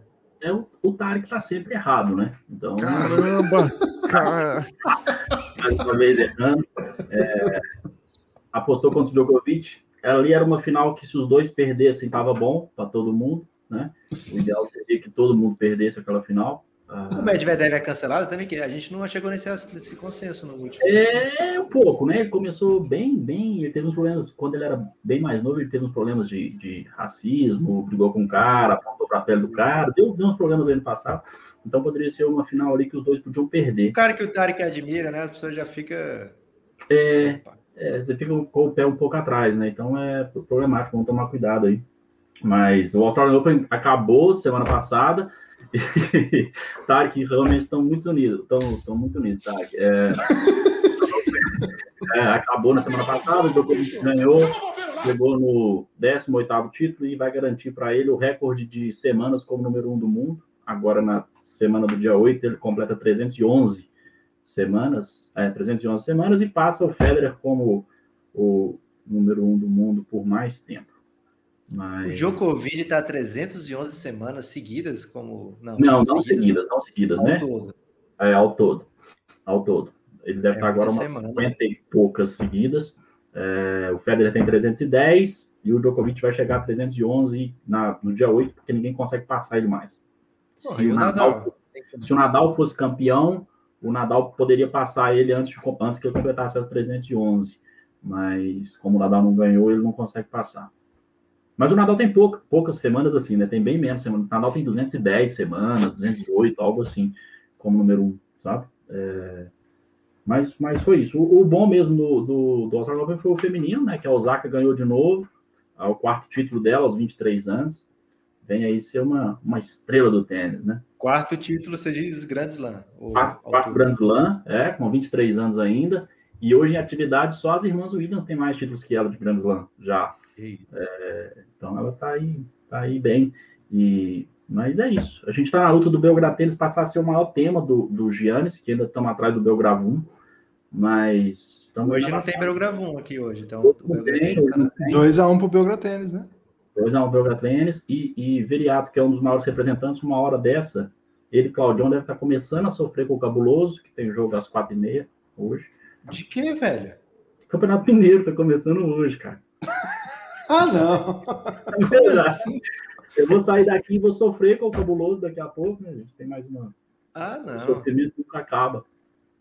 Ô, É, então vamos segurar o Elderson aqui para ele não precisar assistir isso aí, Guilherme. essa semana aí, essa semana aí teve a TP 250 com brasileiros em ação, né? Como é que foi o- a participação Teve. dos brasileiros aí? O Monteiro perdeu nas quartas de final. O Tá bom. O- foi, foi bem, foi bem. Se ele ganhasse, ele ia bater o melhor recorde, o melhor, o melhor ranking da carreira. Se Olha ele aí. chegasse na final, ele bateria o melhor, o melhor ranking da carreira. É, ele perdeu, foi em Córdoba agora e acabou. E segunda-feira começa em Buenos Aires. Ele estreia contra um cara que ele ganhou agora em Córdoba mesmo, Thiago. Esqueci o nome do cara, mas ele estreia agora e tem chance de fazer uns bons pontos. Ah, o Thiago Wilde venceu hoje no Quali de Buenos Aires também. Então Mas ele vai pegar um esloveno agora, hein? é, e é aí, se Rola? ele passar... Não, não é o Rola. Não é o Rola. Ah, Se ele, ok. se ele passar, ele tá na chave, ele tá na chave principal, mas ele tem que ganhar do esloveno amanhã. André. Não é Lucas alguma coisa? É, Lu, não, a, já, já definiu? O jogo dele é definir contra. O jogo do- dele ia ser o Luca, Lucas Klein, isso mesmo. Lucas Klein ganhou do André Colarin. Grande momento aí dos brasileiros, Guilherme, falando em vitórias. Eu É. lembro quando, depois do Guga aposentado, sempre passava o nome. Qual era aquele tenista que veio depois do Guga, Guilherme? Belo... Sempre falava do, do, do resultado dele. Não, logo na sequência do Guga. Sareta, sempre- Flávio Sareta. É, era Fábio Sareta. Sempre falava o resultado do Sareta, velho. E era sempre derrota, né? Mas como já estava na pauta do Globo Esporte falar de tênis, passou muito tempo passando o resultado do Sareta aí. Hoje em dia já faz anos aí que ninguém fala do. do- do- Ele, não, ele é comentarista do, da Band Esportes aí Da e é casado com a tiazinha. É. Né? Roland Garros, é É. só ele que comenta. Caramba, ele pode cantar a música do Vini, então. sobre- É. é, Esse talvez seja o, um dos maiores informações aleatórias aí do Belgrado Tênis.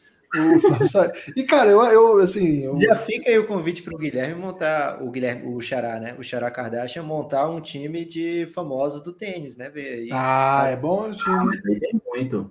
casados com famosos para ver com, com essa Copa Davis aí quem é que levava. Ô, Elderson, uma informação aleatória aí. É, O Federer é amigo da galera do No Doubt? Porque a- a- aquela cantora tá sempre no- no- na plateia do- dos eventos. Tá, sim, eles são bem, eles são bem, bem, bem parceiros, sabe? Não tem muito. O Federer parece que é um cara bem amigão de todo mundo, na verdade, sabe? É, a única coisa que ele costuma dar umas, umas tretas de vez em quando é com, o- com, com o Djokovic, que aí, na verdade, é ser contra o Djokovic é ser uma pessoa do bem, né? Mas. E, e ele parece que sim, é assim, é uma turma bem, bem, bem unida. Beleza, Elderson, muito obrigado. Eu Acho que na semana que vem o Tarek deve vir aqui e talvez fale algumas coisas sobre você, não sei ainda, vamos aguardar. É, Dá um pal- previsão Deixa ele fazer pro- um palpite para essa semana. Previsão para o. Thiago Wilde nessa próxima rodada aí contra o esloveno. A previsão do Thiago Wilde, eu, eu sigo sempre a ideia do Gibas, tendo o Thiago Wilde numa aposta, você sempre aposta contra ele. Mas tem que saber o nome do Tem adversário. que saber o nome do adversário. sabe? É, Então, se você nunca ouviu, melhor não. Mas é porque o Thiago Wilde é meio. Esse essa semana ele perdeu com um cara 400 do mundo, 360 e tanto do mundo. Então. Se você entrar é- hoje, se você começar a jogar hoje, qual é o seu ranking, Elderson? Não tem ranking. Não tem. Ah, né? se ele entrar na ATP, entrou na ATP, pá, jogou lá, Ah, aberto de BH, Deve, ter, deve cair lá para os mil e pouco, mil, e- É. mil e quinhentos. não tá tão longe do 400 aí, do, do que o Thiago Wilde. É, eu vou, vou- vou começar a ser um defensor de Thiago Wilde, Guilherme. Depois de, Aí você vai, aí você vai estar sozinho. Tá depois de explicar para a população que não era hora de tirar Carol Conká e todo mundo agora percebe que acabou o BBB. é, nunca se falou tão pouco de BBB, Guilherme, agora, como essa semana passada. Achou errado? Mas tá? você defendeu aí, ah, é, movimento, como é que você chamou? Movimento cultural, ao invés de votar no Arthur. E aí agora tem que aguentar o ano sem BBB de novo, né? Até aparecer alguma coisa divertida para acontecer lá. Então o Thiago Wilde vai, vai ter minha torcida aí nesse jogo contra o, o Lucas Esloveno. Aí você vai entrar contra, porque o Thiago Wilde é a única pessoa que consegue uma unanimidade no Giannis, é o Thiago Wilde. É, você vai estragar a unanimidade aí. Exatamente. Hoje todos os participantes do Giannis são completamente contra o Thiago Wilde. Então, se você fizer isso, né, você vai estar contra o resto do nosso grupo. É, então eu vou, vou ser contra o Thiago Wilde também. Eu tava pensando, Guilherme, que podia ter alguém da família dele ouvindo aqui, né? Não, É, não tem, não. mas- Mas se não tem, tá tranquilo. Ó, Os cachorros aqui ficaram alvoroçados. É porque Essa eles ficaram sabendo. Não, eles ficaram sabendo que o Hit tem, precisa. Precisamos largar o Hit agora, Lucas. Ah, acontece, né? Hit, solta um rapaz aí pra gente ficar com saudade de você. Muito obrigado, Elderson. Valeu, Hit. Você é demais. O que, que você Valeu, quer falar? É aniversário de casamento do Hit hoje? Oi? Destaque final? Destaque final é que todo, todo esse Belgradão Sport Show vai estar no feed do Pingado Ah, o fala da- mais da- da rápido Growers. possível. Da Growens. A Growens acabou. é, Que isso? Como assim, velho? Eu tava ouvindo hoje no, no Spotify. vou como é que vou acabou? embora com essa bomba. Acabou. Falou. É sério isso aí, pô? Não, não acabou não, tô brincando. A gente só tá passando por um, por um hiato. Esse mundo Caraca. pandêmico sem evento fica difícil, mas a gente não acabou não. Estamos firme e forte. Valeu, Hit. Valeu, gente. Guilherme, agora é hora de falar com Pereira, porque ele vai trazer um assunto aqui que ele tem que assistir esse assunto. Então, Pereira, e aí, meu amigo? Agora sim. Que isso, é, isso aí é. O cara ensaiou isso aí, Lucas. É, certamente. Quem, no, quem tá só no podcast não viu aí que o jogo de mãos que o Pereira fez na apresentação dele. Pereira, muito obrigado pela sua presença mais uma vez. Qual o tema você traz hoje? Ah, vamos falar do Copa do Nordeste, né? Copa do Nordeste que começou agora, a gente já tá com os 15 primeiros minutos, os 20 minutos dos primeiros jogos que estão rolando. Tá rolando transmissão no momento na, na Fox Sport. É, recomendo assistir, mas no mudo. É sempre bom evitar os comentários do, do time da, da Fox Sport. Palavras. É, e tá rolando também o jogo do Fox Sports é Santa Cruz e Vitória, tá rolando também João Pessoa, Botafogo e 4 de julho do Piauí. E a gente preparou, né? Nós é, fizemos um, lá do, do Baiano de Dois, nós preparamos um almanac é, sobre a edição de, de 2021. Nós já tínhamos feito ano passado também e já disponibilizamos aí nas redes sociais. Como eu separei aqui os links, eu vou colocar tanto a parte em que você pode baixar, quanto se você quiser ver em edição de revista também. Estou colocando agora no, no chat da, da nossa transmissão. Ô, Pereira, eu fui ouvir o último Baião, você não estava lá na, na, abertura do, do preview. Não, não tava, cara, eu precisava terminar de escrever o, tava terminando, precisava terminar de escrever o guia. É, é muito frustrado, hein? Fiquei frustrado. Não, que isso. Não, mas, é, mas é que tá, Gibbs. Eu, eu, eu, às vezes eu não consigo por conta de trabalho mesmo. E dessa vez eu, eu tive de. Eu, eu abdiquei de participar para concentrar em terminar de escrever o, o guia e sair hoje, né? Ainda. Caramba. Pereira, uma dúvida. É, nesse, no grande material que você produziu aí sobre a Copa do Nordeste, explica por que, que o 4 de julho do Piauí é chamado de 4 de julho? Porque eu acho que não teve independência.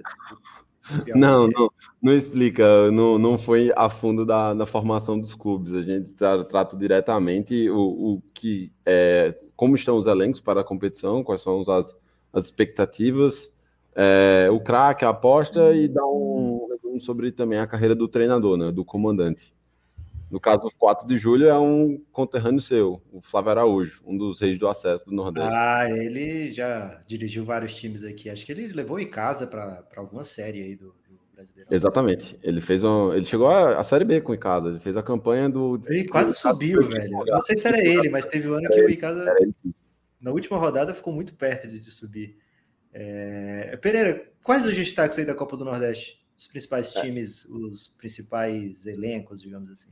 É, dentro desse contexto em que a gente não teve férias, né? Basicamente a gente está emendando aí a, as temporadas, com certeza o principal favorito ao título é o Vozão, é o teu Vozão. O Ceará, ele tá com um time muito encaixado. Ele foi o único time, por exemplo, dos quatro que disputam a Série A que já anunciou contratações antes do fim mesmo. Então, tipo, você já tem um elenco bem formado. Economicamente, já divulgou uma boa parte do balanço. Mesmo com a pandemia, os caras conseguiram manter é, toda a estrutura econômica, inclusive com um detalhe muito interessante. O Ceará conseguiu um, um indicador de 99% de adimplência durante a pandemia, durante 2020, do sócio torcedor. Então, apesar de não ter bilheteria, no caso, o, o, Ceará ele conseguiu baixar bem o, o preço do, do sócio torcedor, chamou uma galera, o pessoal continuou ajudando o clube e aí vem super forte e, e, digamos assim, o principal destaque é a renovação de contrato do meio-campista Vina, né? Vina que em total, além de artilheiro do time, ele contribuiu com, com muitas assistências, já está garantido aí, fechou o contrato até final de 2024 para ser o camisa 10 do. Ele não usa 10, mas para ser o. Ele, ele, não é, digamos, o meio ofensivo, ele joga mais na posição de segundo atacante, é, que é, seria ali, tipo, onde é aquela meia-lua ali da, da grande área mas teve um 2020 fantástico. Ô Pereira, onde que, você falou que passa na Fox, mas tem outros canais ou só na Fox? Tem, é, tem alguns jogos disponibilizados no YouTube e tem um serviço de streaming ah. também chamado Nordeste FC. O Nordeste FC ele, ele, é, co ele cobre todos os jogos da, da Copa do Nordeste, que é exatamente a forma como a gente assiste para conseguir fazer o, o Baião. É caro isso aí? Não, não é não. Okay. Ele não quer dizer o preço, Guilherme. É, eu não vou, não, isso aí eu não vou porque eles não pagam a gente, né, cara? Não vou, não vou fazer, não, porra, velho. Aqui eu só falo bem, mas ó, para apostar na KTO tem, na KTO tem lá, vai lá, faz a fezinha na Copa do Nordeste. Só que eu não vou ter a ousadia de, de da papita, não, porque eu não quero ninguém me cobrando. Eu vou, ó, perdeu dinheiro por conta do Pereira. É, fala com o Cassinho que ele arranja free bet aí para falar, para apostar na Copa do Nordeste. Pereira, você falou do favorito, na sua opinião, o Ceará. E candidata surpresa? Copa do Nordeste, de vez em quando, tem uma final, Asa de Arapiraca chegando lá. É, tem algum candidato aí que está fora? Olha, esse ano do, do, um dos times que. Nomes. É, fora, fora do eixo CEPEBA, como a gente fala, é, a gente tem o, o CRB. O CRB ele manteve um, uma parte do, do time da, da Série B e uma parte boa, assim, bons jogadores. Tem o camisa 10, um meio-campista, Diego Torres, que é muito bom, tem o lateral direito, Reginaldo Lopes, que é muito bom. Manteve a, o miolo de zaga, que para a Série B é legal, e para a Copa do Nordeste pode fazer diferença, que é o, é o Gum, aquele mesmo que era do Fluminense, e o Everton Caraca. Páscoa. É, então tem, você tem uma base legal ali que, que, que pode acabar surpreendendo. É, tem um, um, dos times que eu acho assim que pode fazer uma campanha interessante, e aí é uma das apostas pessoas minhas, é o Altos do Piauí. O Altos ele subiu da, da Série D para a Série C e ele manteve basicamente toda a base. E, e é um, um, time que ele tem um. Ele gosta de propor muito jogo, assim, ele tem um futebol de cuidar da, da posse de bola e ser, ser mais ofensivo. Ele, ele, um dos, assim, o jogador mais conhecido, talvez, do Altos é, no, no cenário nacional é o Betinho, né? Aquele atacante que era do Palmeiras, que tipo, era mais ponto. Depois ele, ele rodou alguns lugares, passou pelo Confiança, Santa Cruz, e hoje está tá lá no Piauí. É, o Altos, eu acho que pode ser um meio que pode acabar quebrando as casas de aposta. E o Confiança, Pereira, não tá forte, não? O, então, é, o Confiança e o CSA e o Sampaio Correia, por exemplo, que chegaram a brilhar em alguns momentos na Série B do ano passado, eles passam por uma dificuldade corriqueira que existe é, nas na, na troca de, de temporadas. Por quê? Porque os campeonatos estaduais, tanto de Alagoas, Sergipe, Maranhão, basicamente você não tem recursos para jogar, você não tem dinheiro de televisão. Então, você tem uma competição muito forte, principalmente com o estadual de São Paulo. Então você tem um êxodo muito grande de jogadores que disputaram a Série B e Série C pelos times do Nordeste irem disputar o Campeonato Paulista pelos times exterior, do interior. E muitos deles também, por exemplo, um dos principais destaques do Confiança é, do ano passado era um, foi um meio campista, um volante chamado Castilho, que pertence ao Atlético Mineiro. Os caras já chamaram de volta. Um outro atacante que foi muito bem chamado é, Reis, ele foi embora, ele foi para foi a Coreia. O CSA a mesma coisa, o Paulo Sérgio, que foi assim excelente jogador pelo CSA, foi para Ponte Preta.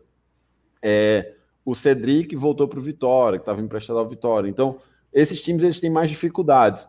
O artilheiro da Série B, que foi o Caio Dantas, que jogou pelo Sampaio Corrêa, já foi para o mundo árabe. O Marcinho, que era camisa 10, que tipo, deu umas oito assistências, foi para o Cruzeiro. É muito difícil para os times que não têm é, esse dinheiro de televisão, como o pessoal assim do São Paulo, é que São Paulo é muita grana, muita grana mesmo. Mas assim, Rio de Janeiro, Minas e, e Rio Grande do Sul ainda tem um, tem um valor assim considerável. É, é muito complicado concorrer contra esse pessoal, contra esses times. A Copa do Nordeste dá uma aliviada em relação a isso, mas ela é muito mais assim efetiva em você os times da Série A conseguir segurar esse pessoal do que necessariamente os times da série da, das divisões interiores. Por quê? Porque a, a grana também que é distribuída entre a Série A em comparação com as outras divisões também é, é, é bem absurdo assim se eu não me engano, você tem uma taxa mais ou menos de 8 milhões para todos os times da, da Série B, vai dar, tipo, é, dá menos de 500 mil reais por mês, né, no, na temporada toda. Vai, Lucas, essa, faz essa conta aí, né? E essa grana, inclusive, e essa grana, inclusive, ela só, só cai na, na conta do, na, no, no caixa dos clubes quando a Série B tá para começar. Aí você tem o, o êxodo contrário. Os times, o, o pessoal que jogou no, no, nos campeonatos estaduais irem para o Nordeste disputar as séries B e C. Pô, então vamos liberar o Pereira, que ele quer ver o jogo do Santinho aí. E você tá torcendo para quem, Pereira, na Copa do Nordeste? na Copa do Nordeste, cara, eu queria que o Azulão ganhasse, queria que, eu queria que o CSA ganhasse, ou, ou que o Confiança ganhasse também. Qual é o maior time da Paraíba, Pereira? Só para título de curiosidade, assim. Cara, se você for para dar por opinião clubista, é eu vou falar que é o Campinense. Coisa. Eu vou é. falar que é o Campinense.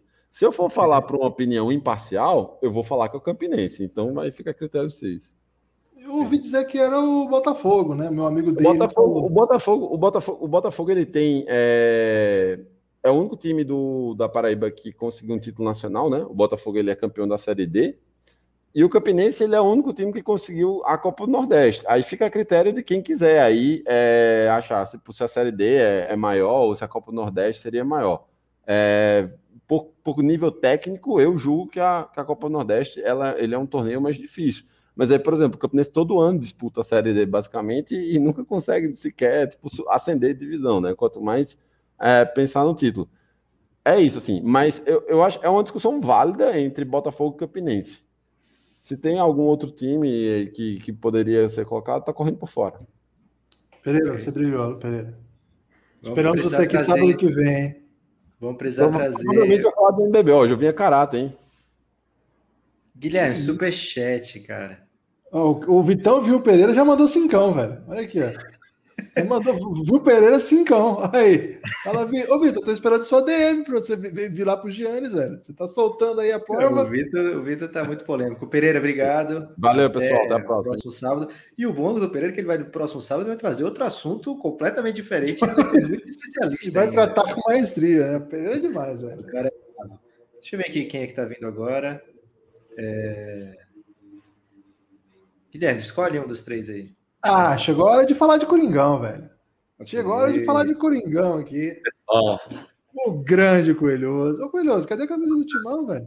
Tá aqui, ó. Democracia ó.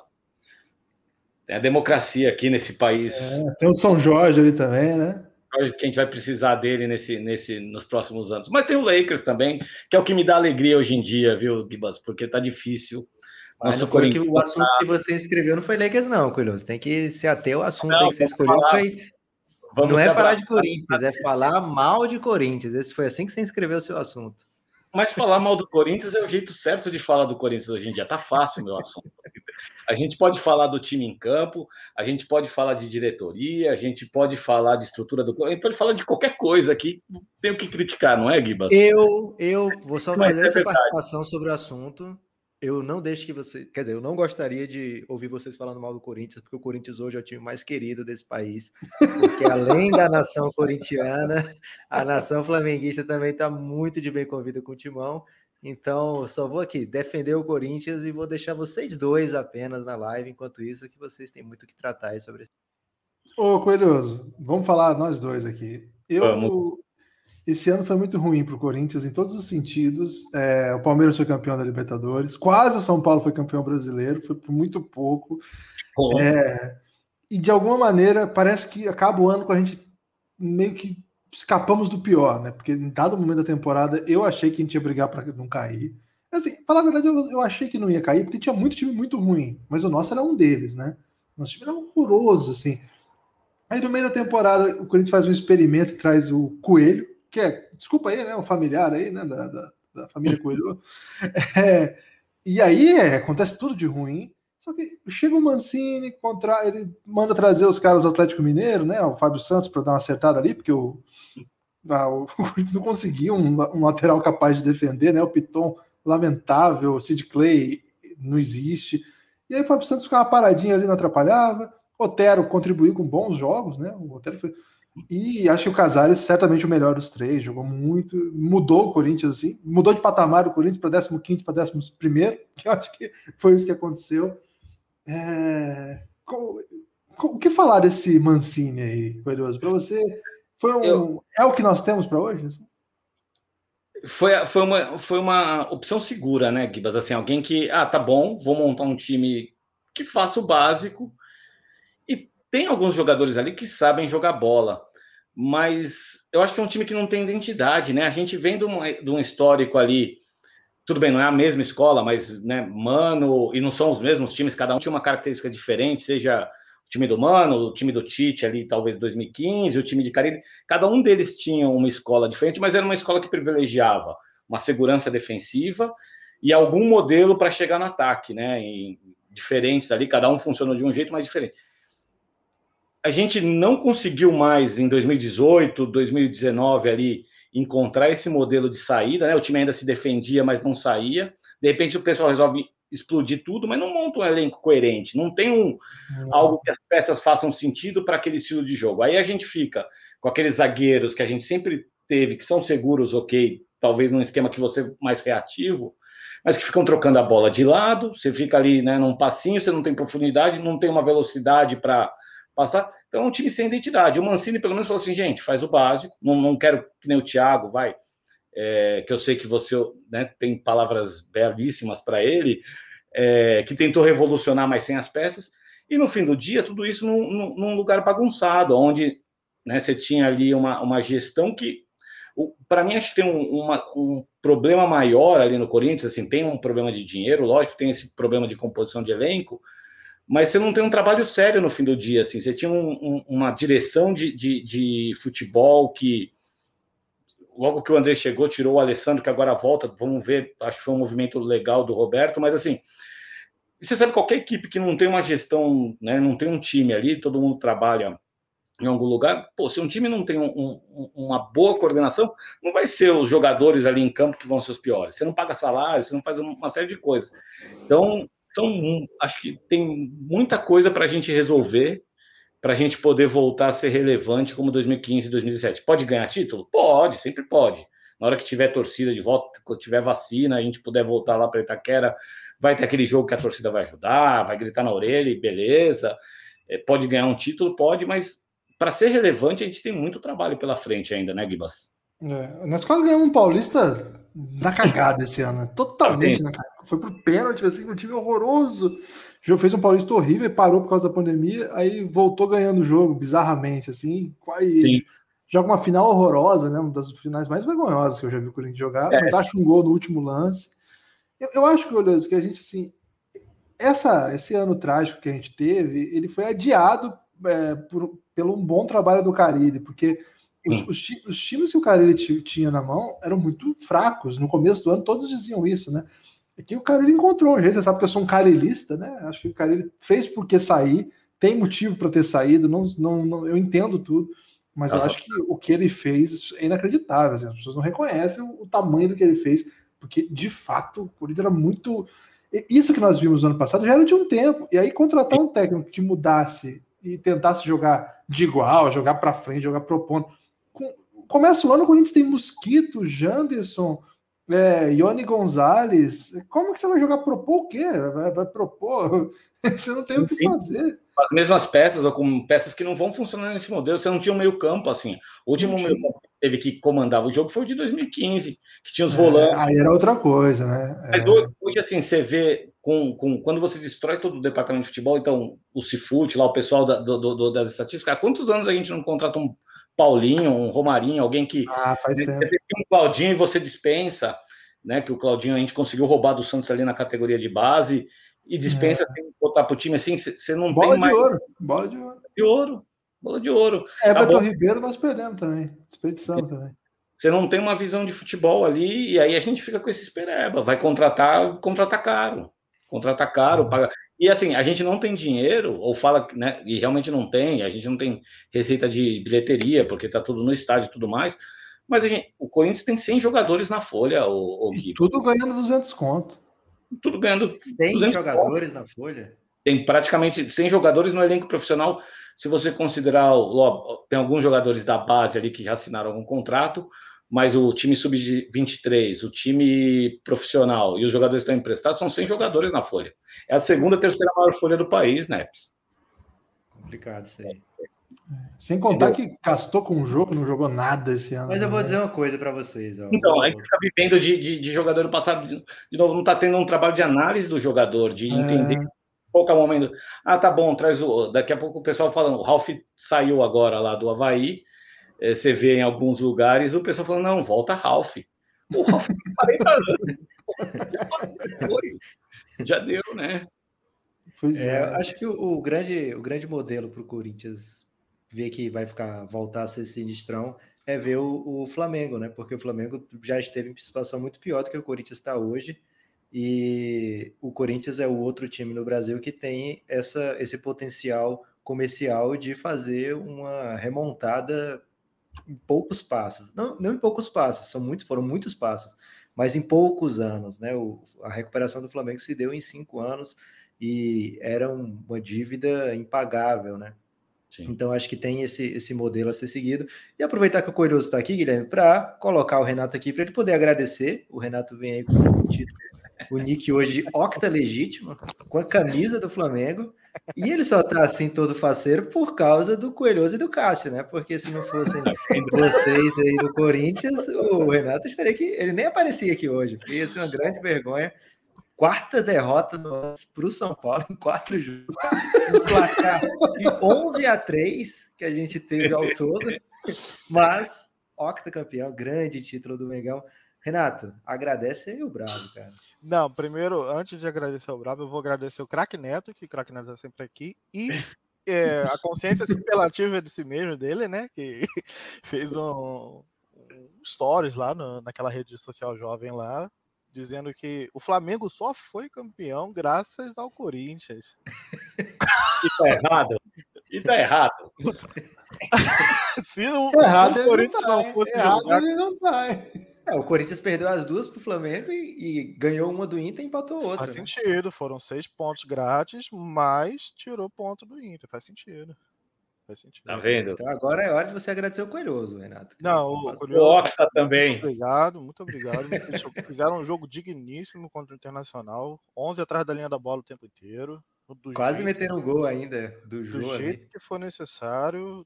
E a União Florentias é sinistra. É isso aí. Ô, É, Giba, o Corinthians tá tão- Ô, desculpa, né? O A União Giba- Florentias tá- entrou muito, muito em evidência com o Babu e Priol, né? E aí o, o Priol cobrou do Babu um agradecimento também. teve- isso aí aconteceu mesmo. Isso aí aconteceu, é verdade. E agora eu, eu queria fazer uma pergunta. É, final de campeonato, Flamengo Internacional, Flamengo campeão. O esporte leva taça? Caramba. O pessoal, o pessoal tá na Copa do Nordeste aí curtindo. Caramba. Gratuito, né? Assim, é, Gratuito. agressão gratuita. assim.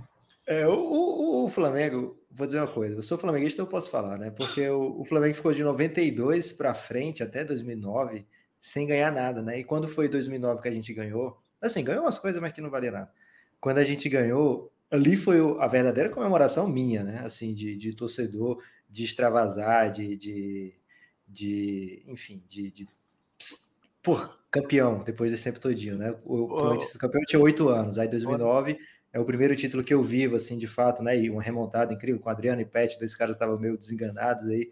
É, agora, os, depois de 2019 agora 2020, quando ganha muito, Guilherme, aí já, já fica. Eu não senti tanto a, a emoção da vitória, também por causa da pandemia, por causa não tinha torcida, enfim, um jogo estranho, com derrota ainda, né?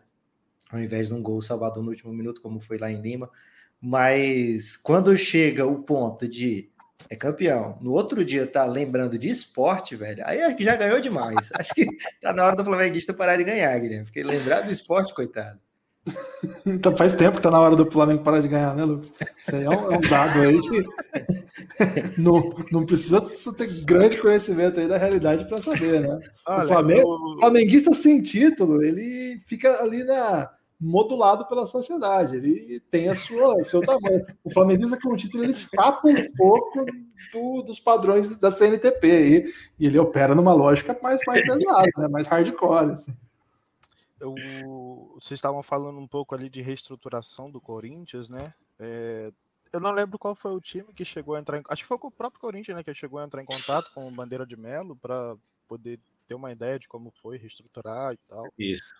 E eu acho legal, eu acho que, eu acho que todos os times tinham que começar a passar por esse processo e parar de ficar se escorando assim, em grandes empresas que acabam injetando muito dinheiro em clube e passa alguns anos e some, né? Já aconteceu aí com o Palmeiras, está acontecendo de novo com o Palmeiras, né? E daqui a pouco, a Crefisa cansar ali, a Leila, a Leila cansar de botar dinheiro ali, tira o dela da reta, o Palmeiras fica sem patrocínio, acabou o time, tem que dispensar todo mundo, que não vai Eu, ter. eu não, não, não tô aqui para defender o Palmeiras, longe disso, mas não, não tá acontecendo com o Palmeiras, não. Os caras ganharam Libertadores. Não, mas eu tô falando, assim ainda tá aconteceu. Tomara ainda que aconteça. aconteceu, mas é a mesma coisa que da época da Parmalat. Eles Mas o Renato falando aí que. O Renato falando e o Guilherme Coelhoso assim, ó. Eu tô alfinetar, né? Eu tava na expectativa aqui. Não, é mas que o que eu tô falando é que eles não estão reestruturando, entendeu? Diferente Não, o de- Palmeiras não teve um O trabalho Palmeiras antes até da Crefisa. alguma. É, o Palmeiras o uns Palmeiras chegou a fazer uma reestruturação na época do, do, do, Paulo do Nobre, Nobre, né? do Paulo Nobre e, e começou a andar com as próprias pernas. Óbvio, teve um, um, um dinheiro de um mecenas ali, que era ele, né? E depois chegou a Leila, mas ele teve alguma reestruturação, pelo menos é o que parece. Mas eu, eu acho que o problema aí, assim, hoje é o Flamengo que está bem, há cinco, seis anos atrás era o Corinthians que estava voando ali, na, o Cruzeiro. Eu acho que o problema do futebol brasileiro é que isso é um cara que entra lá e de repente faz um trabalho melhor, com visão que não é visão para dentro. Por exemplo, o último mandato do o mandato anterior do Andrés foi um mandato de estruturação do time que depois foi continuado. Esse último foi voltado para o Parque São Jorge, ali, pelas Alamedas, para o grupo político. E, e hoje e isso de- destrói todos esses fundamentos que a gente fez. Eu, hoje o Flamengo está bem, mas também já, você já começa a ver alguns gastos extras, alguns empréstimos que eles estão pegando, né? Teve dois, acho dois empréstimos do BRB, e acaba sendo assim, é muito personalista. Ah, o time vai bem na hora que um dirigente entra e fala, tá bom, vou fazer um trabalho legal. Esse cara se perde, a, a possibilidade desse time daqui dois, três, quatro anos estar tá na Série B lá com o Cabuloso, abraço Revinho, é, é grande, é grande. Mas Não aí, aquele negócio que aconteceu com o Flamengo, é, o Bandeira de Melo ele mudou o estatuto do clube, que se agora se você roubar, se você fizer qualquer coisa lá dentro é crime. E por isso nenhum dirigente mais pode e todas as contas agora são abertas. Então não, não tem nem mais condição de entrar algum safado lá e surrupiar o clube. Ah, rapaz, a gente já teve tanto presidente para você estar dizendo isso aí. Quem já teve Clever Leite, Edmundo Santos Silva. E estatuto muda também, né? Se mudou para um lado, pode acabar mudando para outro. Mas eu tô Mas contigo nessa. Acho que eu acho que tá, foi bem amarrado o que foi feito ali e foi assim, foi enquanto estava perdendo, enquanto estava contratando o Walter Minhoca, ninguém prestou atenção no que estava sendo feito, né? E depois depois que o Flamengo começou a conquistar grandes é, a, possibilidade de, contratar grandes jogadores, aí foi que ficou parecendo uma coisa assim meio de hora para outra, mas de fato é um, foi um trabalho longo. É, manda um abraço para o Coelhoso, Guilherme. Foi, acho que foi um momento assim, de, de, é. de trabalhar. É, mas eu acho, eu acho o seguinte, que eu, eu, eu não acho que o Corinthians precisa de, dessas coisas de reformulação estrutural para vencer títulos. Eu acho que seria muito bom, seria ótimo, mas assim, o time ganhou nos últimos seis anos coisa pra caramba. Nos verdade, últimos verdade. 10 ganhou. E assim, não tava uma maravilha, não. Acho que no Brasil você não precisa estar tá voando para ganhar título. Você tem que acertar o time, acertar um bom trabalho, conseguir boas, boas coisas no mercado ali. E o Corinthians não conseguiu. O Corinthians conseguiu um zagueiro agora, o Gemerson. Ele é ao lado do Gil, é a melhor zaga do Brasil, garanto para vocês. Não tem nenhuma zaga melhor do que esses dois, mesmo nessa situação. O Fagner foi um dos melhores laterais do campeonato. Você tem o Cássio, que é, que é, um goleiro lendário. Você já tem uma das melhores defesas do Brasil defesa. nessa, nessa, nessas várzeas do caramba que foi esse ano, né? Então, se você não erra tanto nas contratações, você não tem 200 jogadores ganhando 100 pau, jogando, jogando no Sul, jogando no Nordeste, tudo emprestado, você consegue um bom time, né? Eu, eu não, não sou tão pessimista. Eu acho que o, ruim é. são os trabalhos. Thiago Nunes, um trabalho horroroso, gestão de contratação horroroso, mas eu, não sou, eu sou pessimista porque eu não vejo essas pessoas tomando boas decisões. Não acho que o estádio do Corinthians acho que é uma ótima sacada. O Corinthians Sim. se endividou, mas cara, não perde lá dentro. É um dos melhores aproveitamentos da história. É. Então, tá dando certo, velho. É, cabeça vira aqui, não vou ficar tomando esporro de flamenguista aqui, não, velho. Esse atleta também foi nossa, velho. É Só para quem não marca a mão do corintianismo aqui para não perder, você acha que o Mancini tem o que é necessário para esmagar? Não. Não tem, não tem. Não, quem se tra... Porque, e aí é isso, a gente perdeu a oportunidade de trazer outros, outros técnicos que estavam bons aí no mercado. Eu não sei quem. quem o Timão precisa assistir aquele filme da Up Goodberg, que ela chega para ser técnico. O Corinthians precisa de um torcedor técnico, velho. A é lembrança é Neto, velho. É o craque Neto, velho. É, meu Deus. Com essa um torcedor que entende de Corinthians, porque tem que entender de Corinthians. Né? Entendendo, botar um, um, cara que entende de Corinthians lá vai resolver tudo. Boa. Com essa eu vou até me despedir. Depois da Hulk eu vou embora. Gente, obrigado pela oportunidade. Quem não é assinante, vem para o Giannis, gente. É maravilhoso estar nesse grupo. Café Belgrado. Coelho, Valeu, antes, antes de eu entrar na, aqui na live aqui, fizeram uma pergunta ali no, no chat ali, nem hum. vi se Nepopap acabou destacando ali, fizeram uma pergunta ali, é, Coelhoso, você tá solteiro? É a pergunta que o Brasil inteiro quer saber. O Brasil inteiro quer saber isso aí. Não teve essa pergunta, não. É pandemia, Valeu. gente. Depois da vacina a gente conversa. O Brasil inteiro. Ele mesmo que saiu, hein? Não foi chutado, hein? Foi o. Renato, alguma consideração final aí do, do Flamengo? Qual a expectativa para 2021? A gente contratou alguém? Contratamos o zagueiro que veio do, do Braga, né? Do Braga, é, ex-Braga. Ex-Braga tá dando certo. No é, o ex-Braga agora tá É Bruno ex-Braga agora. E agora, hum. mais uma derrota positiva de Jesus lá no Benfica caminhamos a passos largos a...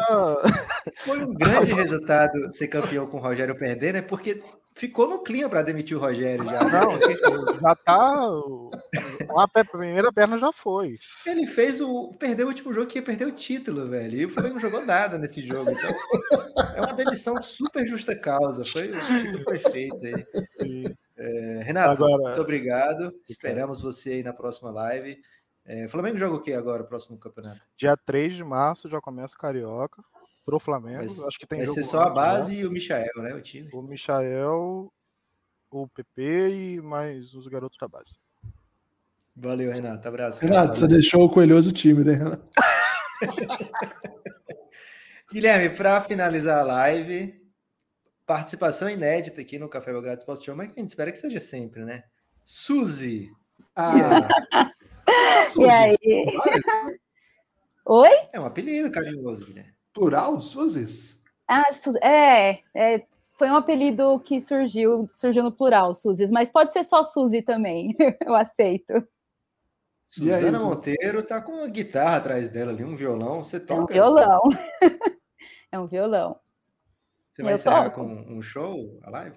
Não, Ah, hoje não. né? não hoje foi não. combinado. Mas o, o seu assunto que está inscrito aqui, eu vou até ler para a população ver que eu não estou tentando ludibriar a Suzy, é arte na quarentena. O assunto que está inscrito aqui, Guilherme. Não fui eu que estou inventando, não. Aí sim. Também- também não fui eu que inventei. E qual é o seu assunto, então, hoje, Suzy? Não, pode ser arte na quarentena. Na verdade, Café Belgrado me deu essa oportunidade de desenvolver arte na quarentena. Como Com assim? as- Explica para a população que não participa do. Pois é, quem não participa está muito errado, né? Já começa por aí. Então vamos lá. Ó, tem uma competição lá no Giannis, o PDP, e, e aí a gente é desafiado em várias, fazer várias coisas, tem várias é, categorias para participar.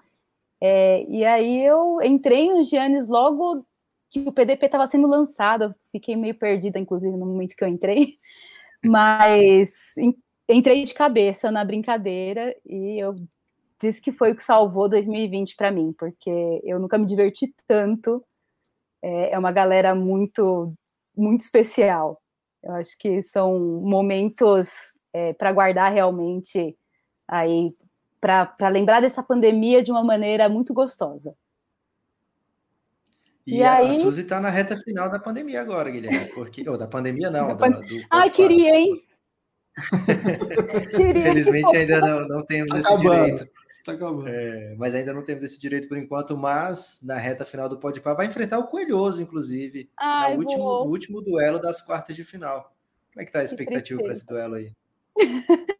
Eu tô super nervosa, porque já teve os três primeiros duelos, só falta o meu e o dele, e, e eu vi que eu, vou, vou garantir muitas risadas para a população que estiver assistindo, porque eu não Ô, sei se eu tenho conhecimento suficiente.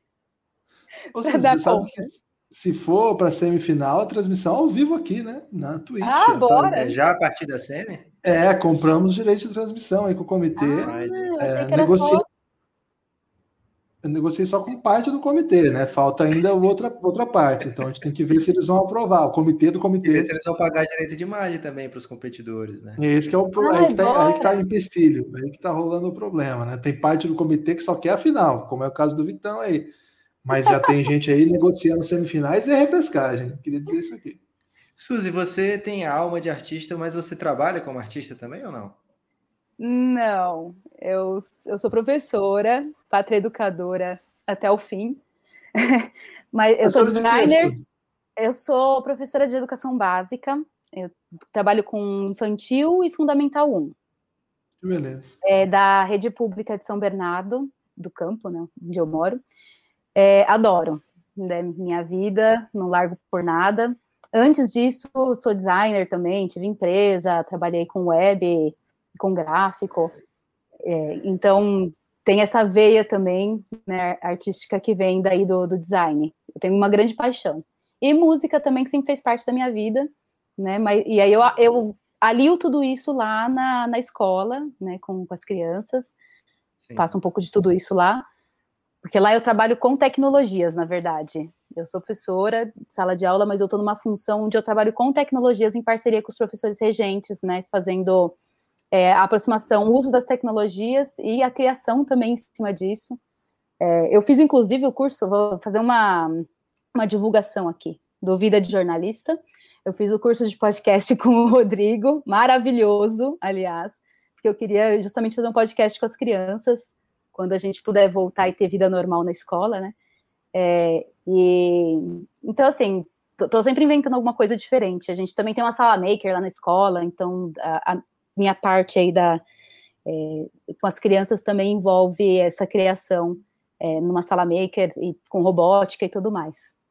E é isso. Suzy, a Karina falou que precisa ser sua melhor amiga, urgente. E Ai, o Dave Karina. falou que ela precisa parar de te matar no lobinho. Não, acho que a, a Karina não mata. A Karina é muita sororidade. Ela não vai matar a Suzy no lobinho, não. Não, é, não tinha Suzy... percebido isso, não. Cara, chegou um superchat do Veloso. Ah, não. Ah, não. Veloso. Ah, não. Ô, Veloso, Veloso que isso, cara? Veloso, guarda dinheiro, velho. manda, manda, manda uma camisa, manda um recebidos para nós, em vez de ficar mandando dinheiro, né, Lu? Ô, Guilherme, eu vou ter que fazer isso aqui, cara, mas vai ser só uma piscada.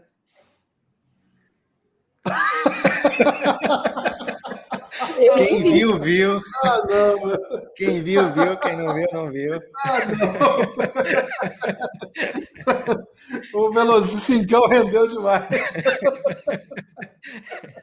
Suzy, é, arte na quarentena, você já falou, né? Que era que já tinha antes do, de trabalhar como professora, você já tinha já era design, né? Mas você desenvolveu algumas coisas durante a quarentena, assim, coisas que você não tinha antes, sei lá, tempo ou, ou não tinha tido assim, ah, vou, quero fazer essa coisa. Eu nunca fiz essa coisa, sempre deixei para depois. Agora aproveitar que tá na quarentena e vou tentar fazer essa coisa, porque eu ganhei de você um presente maravilhoso feito, não vou dizer o material, porque o Guilherme pergunta sempre isso de que, é que aquilo é feito, mas que é o Block by James, né? Um porta, um porta lápis. Espero que você não diga o material, porque o Guilherme vai ficar sempre na, na dúvida. É, você desenvolveu alguma coisa durante a quarentena? Aproveitou para brilhar? Oh, de verdade, não. Eu, tudo que eu desenvolvi na quarentena, assim, diferente, foi pro PDP. A, as hum. comidas e tudo. Eu descobri que eu não sirvo para essa parte da, da competição que envolve comida, porque eu não. Você fez o próprio pão, não foi? Fiz. fiz o, o finique, fiz os, os pãezinhos Sans. É, mas porque eu não tenho criatividade para inventar legenda, não é pela comida, que eu adoro cozinhar. Mas é, de verdade, acho que me, o, essa coisa do. No começo da quarentena, eu fiquei muito frustrada com tudo, não tive muita empolgação para fazer as coisas. Aí, depois que eu fui é, começando a aproveitar esse tempo né, de, de, formas diferentes, aí eu li, li algumas coisas, eu aprendi a tocar outras, mas com o PDP, né, com a, o, lá no Giannis é que eu me, encabece... me mergulhei de vez, né, em fazer coisas diferentes, né, e criar as coisas diferentes, que foi muito gostoso. É, e fiz umas coisas que eu jamais imaginava fazer, né, o, o, o de pelo de gato, nossa, esqueci o nome do jogador? Kelly Oubre. Kelly Oubre, Kelly Oubre de pelo no gato, foi uma, uma coisa que nem eu acreditei que eu tive essa ideia. E o gato não sofreu, né? Você conseguiu fazer de um jeito que o gato passasse em colo. Não, ela, ela adorava ser é, escovada, então eu, um dia escovando sobrou um monte de pelo, eu falei, nossa, precisa fazer alguma coisa com esse pelo. Aí teve, veio é, o, no Belgrarte lá de fazer alguma coisa, e eu pensei no, no Kelly Obre. Mas me diverti demais, né, fazendo. Porque Teve um, uma competição de foto. Teve uma competição de foto que ela construiu a foto, Guilherme. Ela fez a arte para poder tirar foto da arte. Como assim, velho? Foi? Não foi, Suzy? O quê? Não um, sei. Tipo um paisagismo que você fez para bater a foto? Não, é a, no Belga Retrato, né? A primeira acho que era de verde, e eu fiz uma foto do, de, do aquário do meu marido, que ele é aquapaisagista. Ah. Então ele é, monta aquários, né? E, e cuida lá, as plantas de verdade, tudo uma forma natureza lá, né, uma paisagem. E aí eu fiz a foto a, do, desse aquário dele, que ele inclusive é, mandou para uma competição. Não lembro. ganhou a competição? Não, não ganhou. Ah, gente, competição com paisagem é uma loucura. É, certamente. É a máfia, é a máfia da competição. A máfia é, é, é um campeão moral. Certamente foi o campeão moral. Ah, sem é. dúvida. E agora a música, né, Guilherme? Vai ser o quê? O que você vai cantar pra gente? Vai ser Capital Inicial, Natasha? Poxa, de jeito Se nenhum. você quiser Capital tocar, o Guilherme tá me canta zoando. também. Nossa, O não Guilherme dá, o delay não deixa. É, Delay não infelizmente não, não vai rolar essa parceria aí, não. Mas, Suzy, valeu. Bri- Brilhou demais. Terminou a live aí em altíssimo nível. Você tem direito ao seu destaque final ainda. hein? Eu não vou falar mais nada. Vou pedir pra Suzy encerrar a live e o podcast pra gente, Guilherme. Meu Ok, Deus então. do céu, que responsabilidade. Tô esperando. É, então, vou enquanto professora.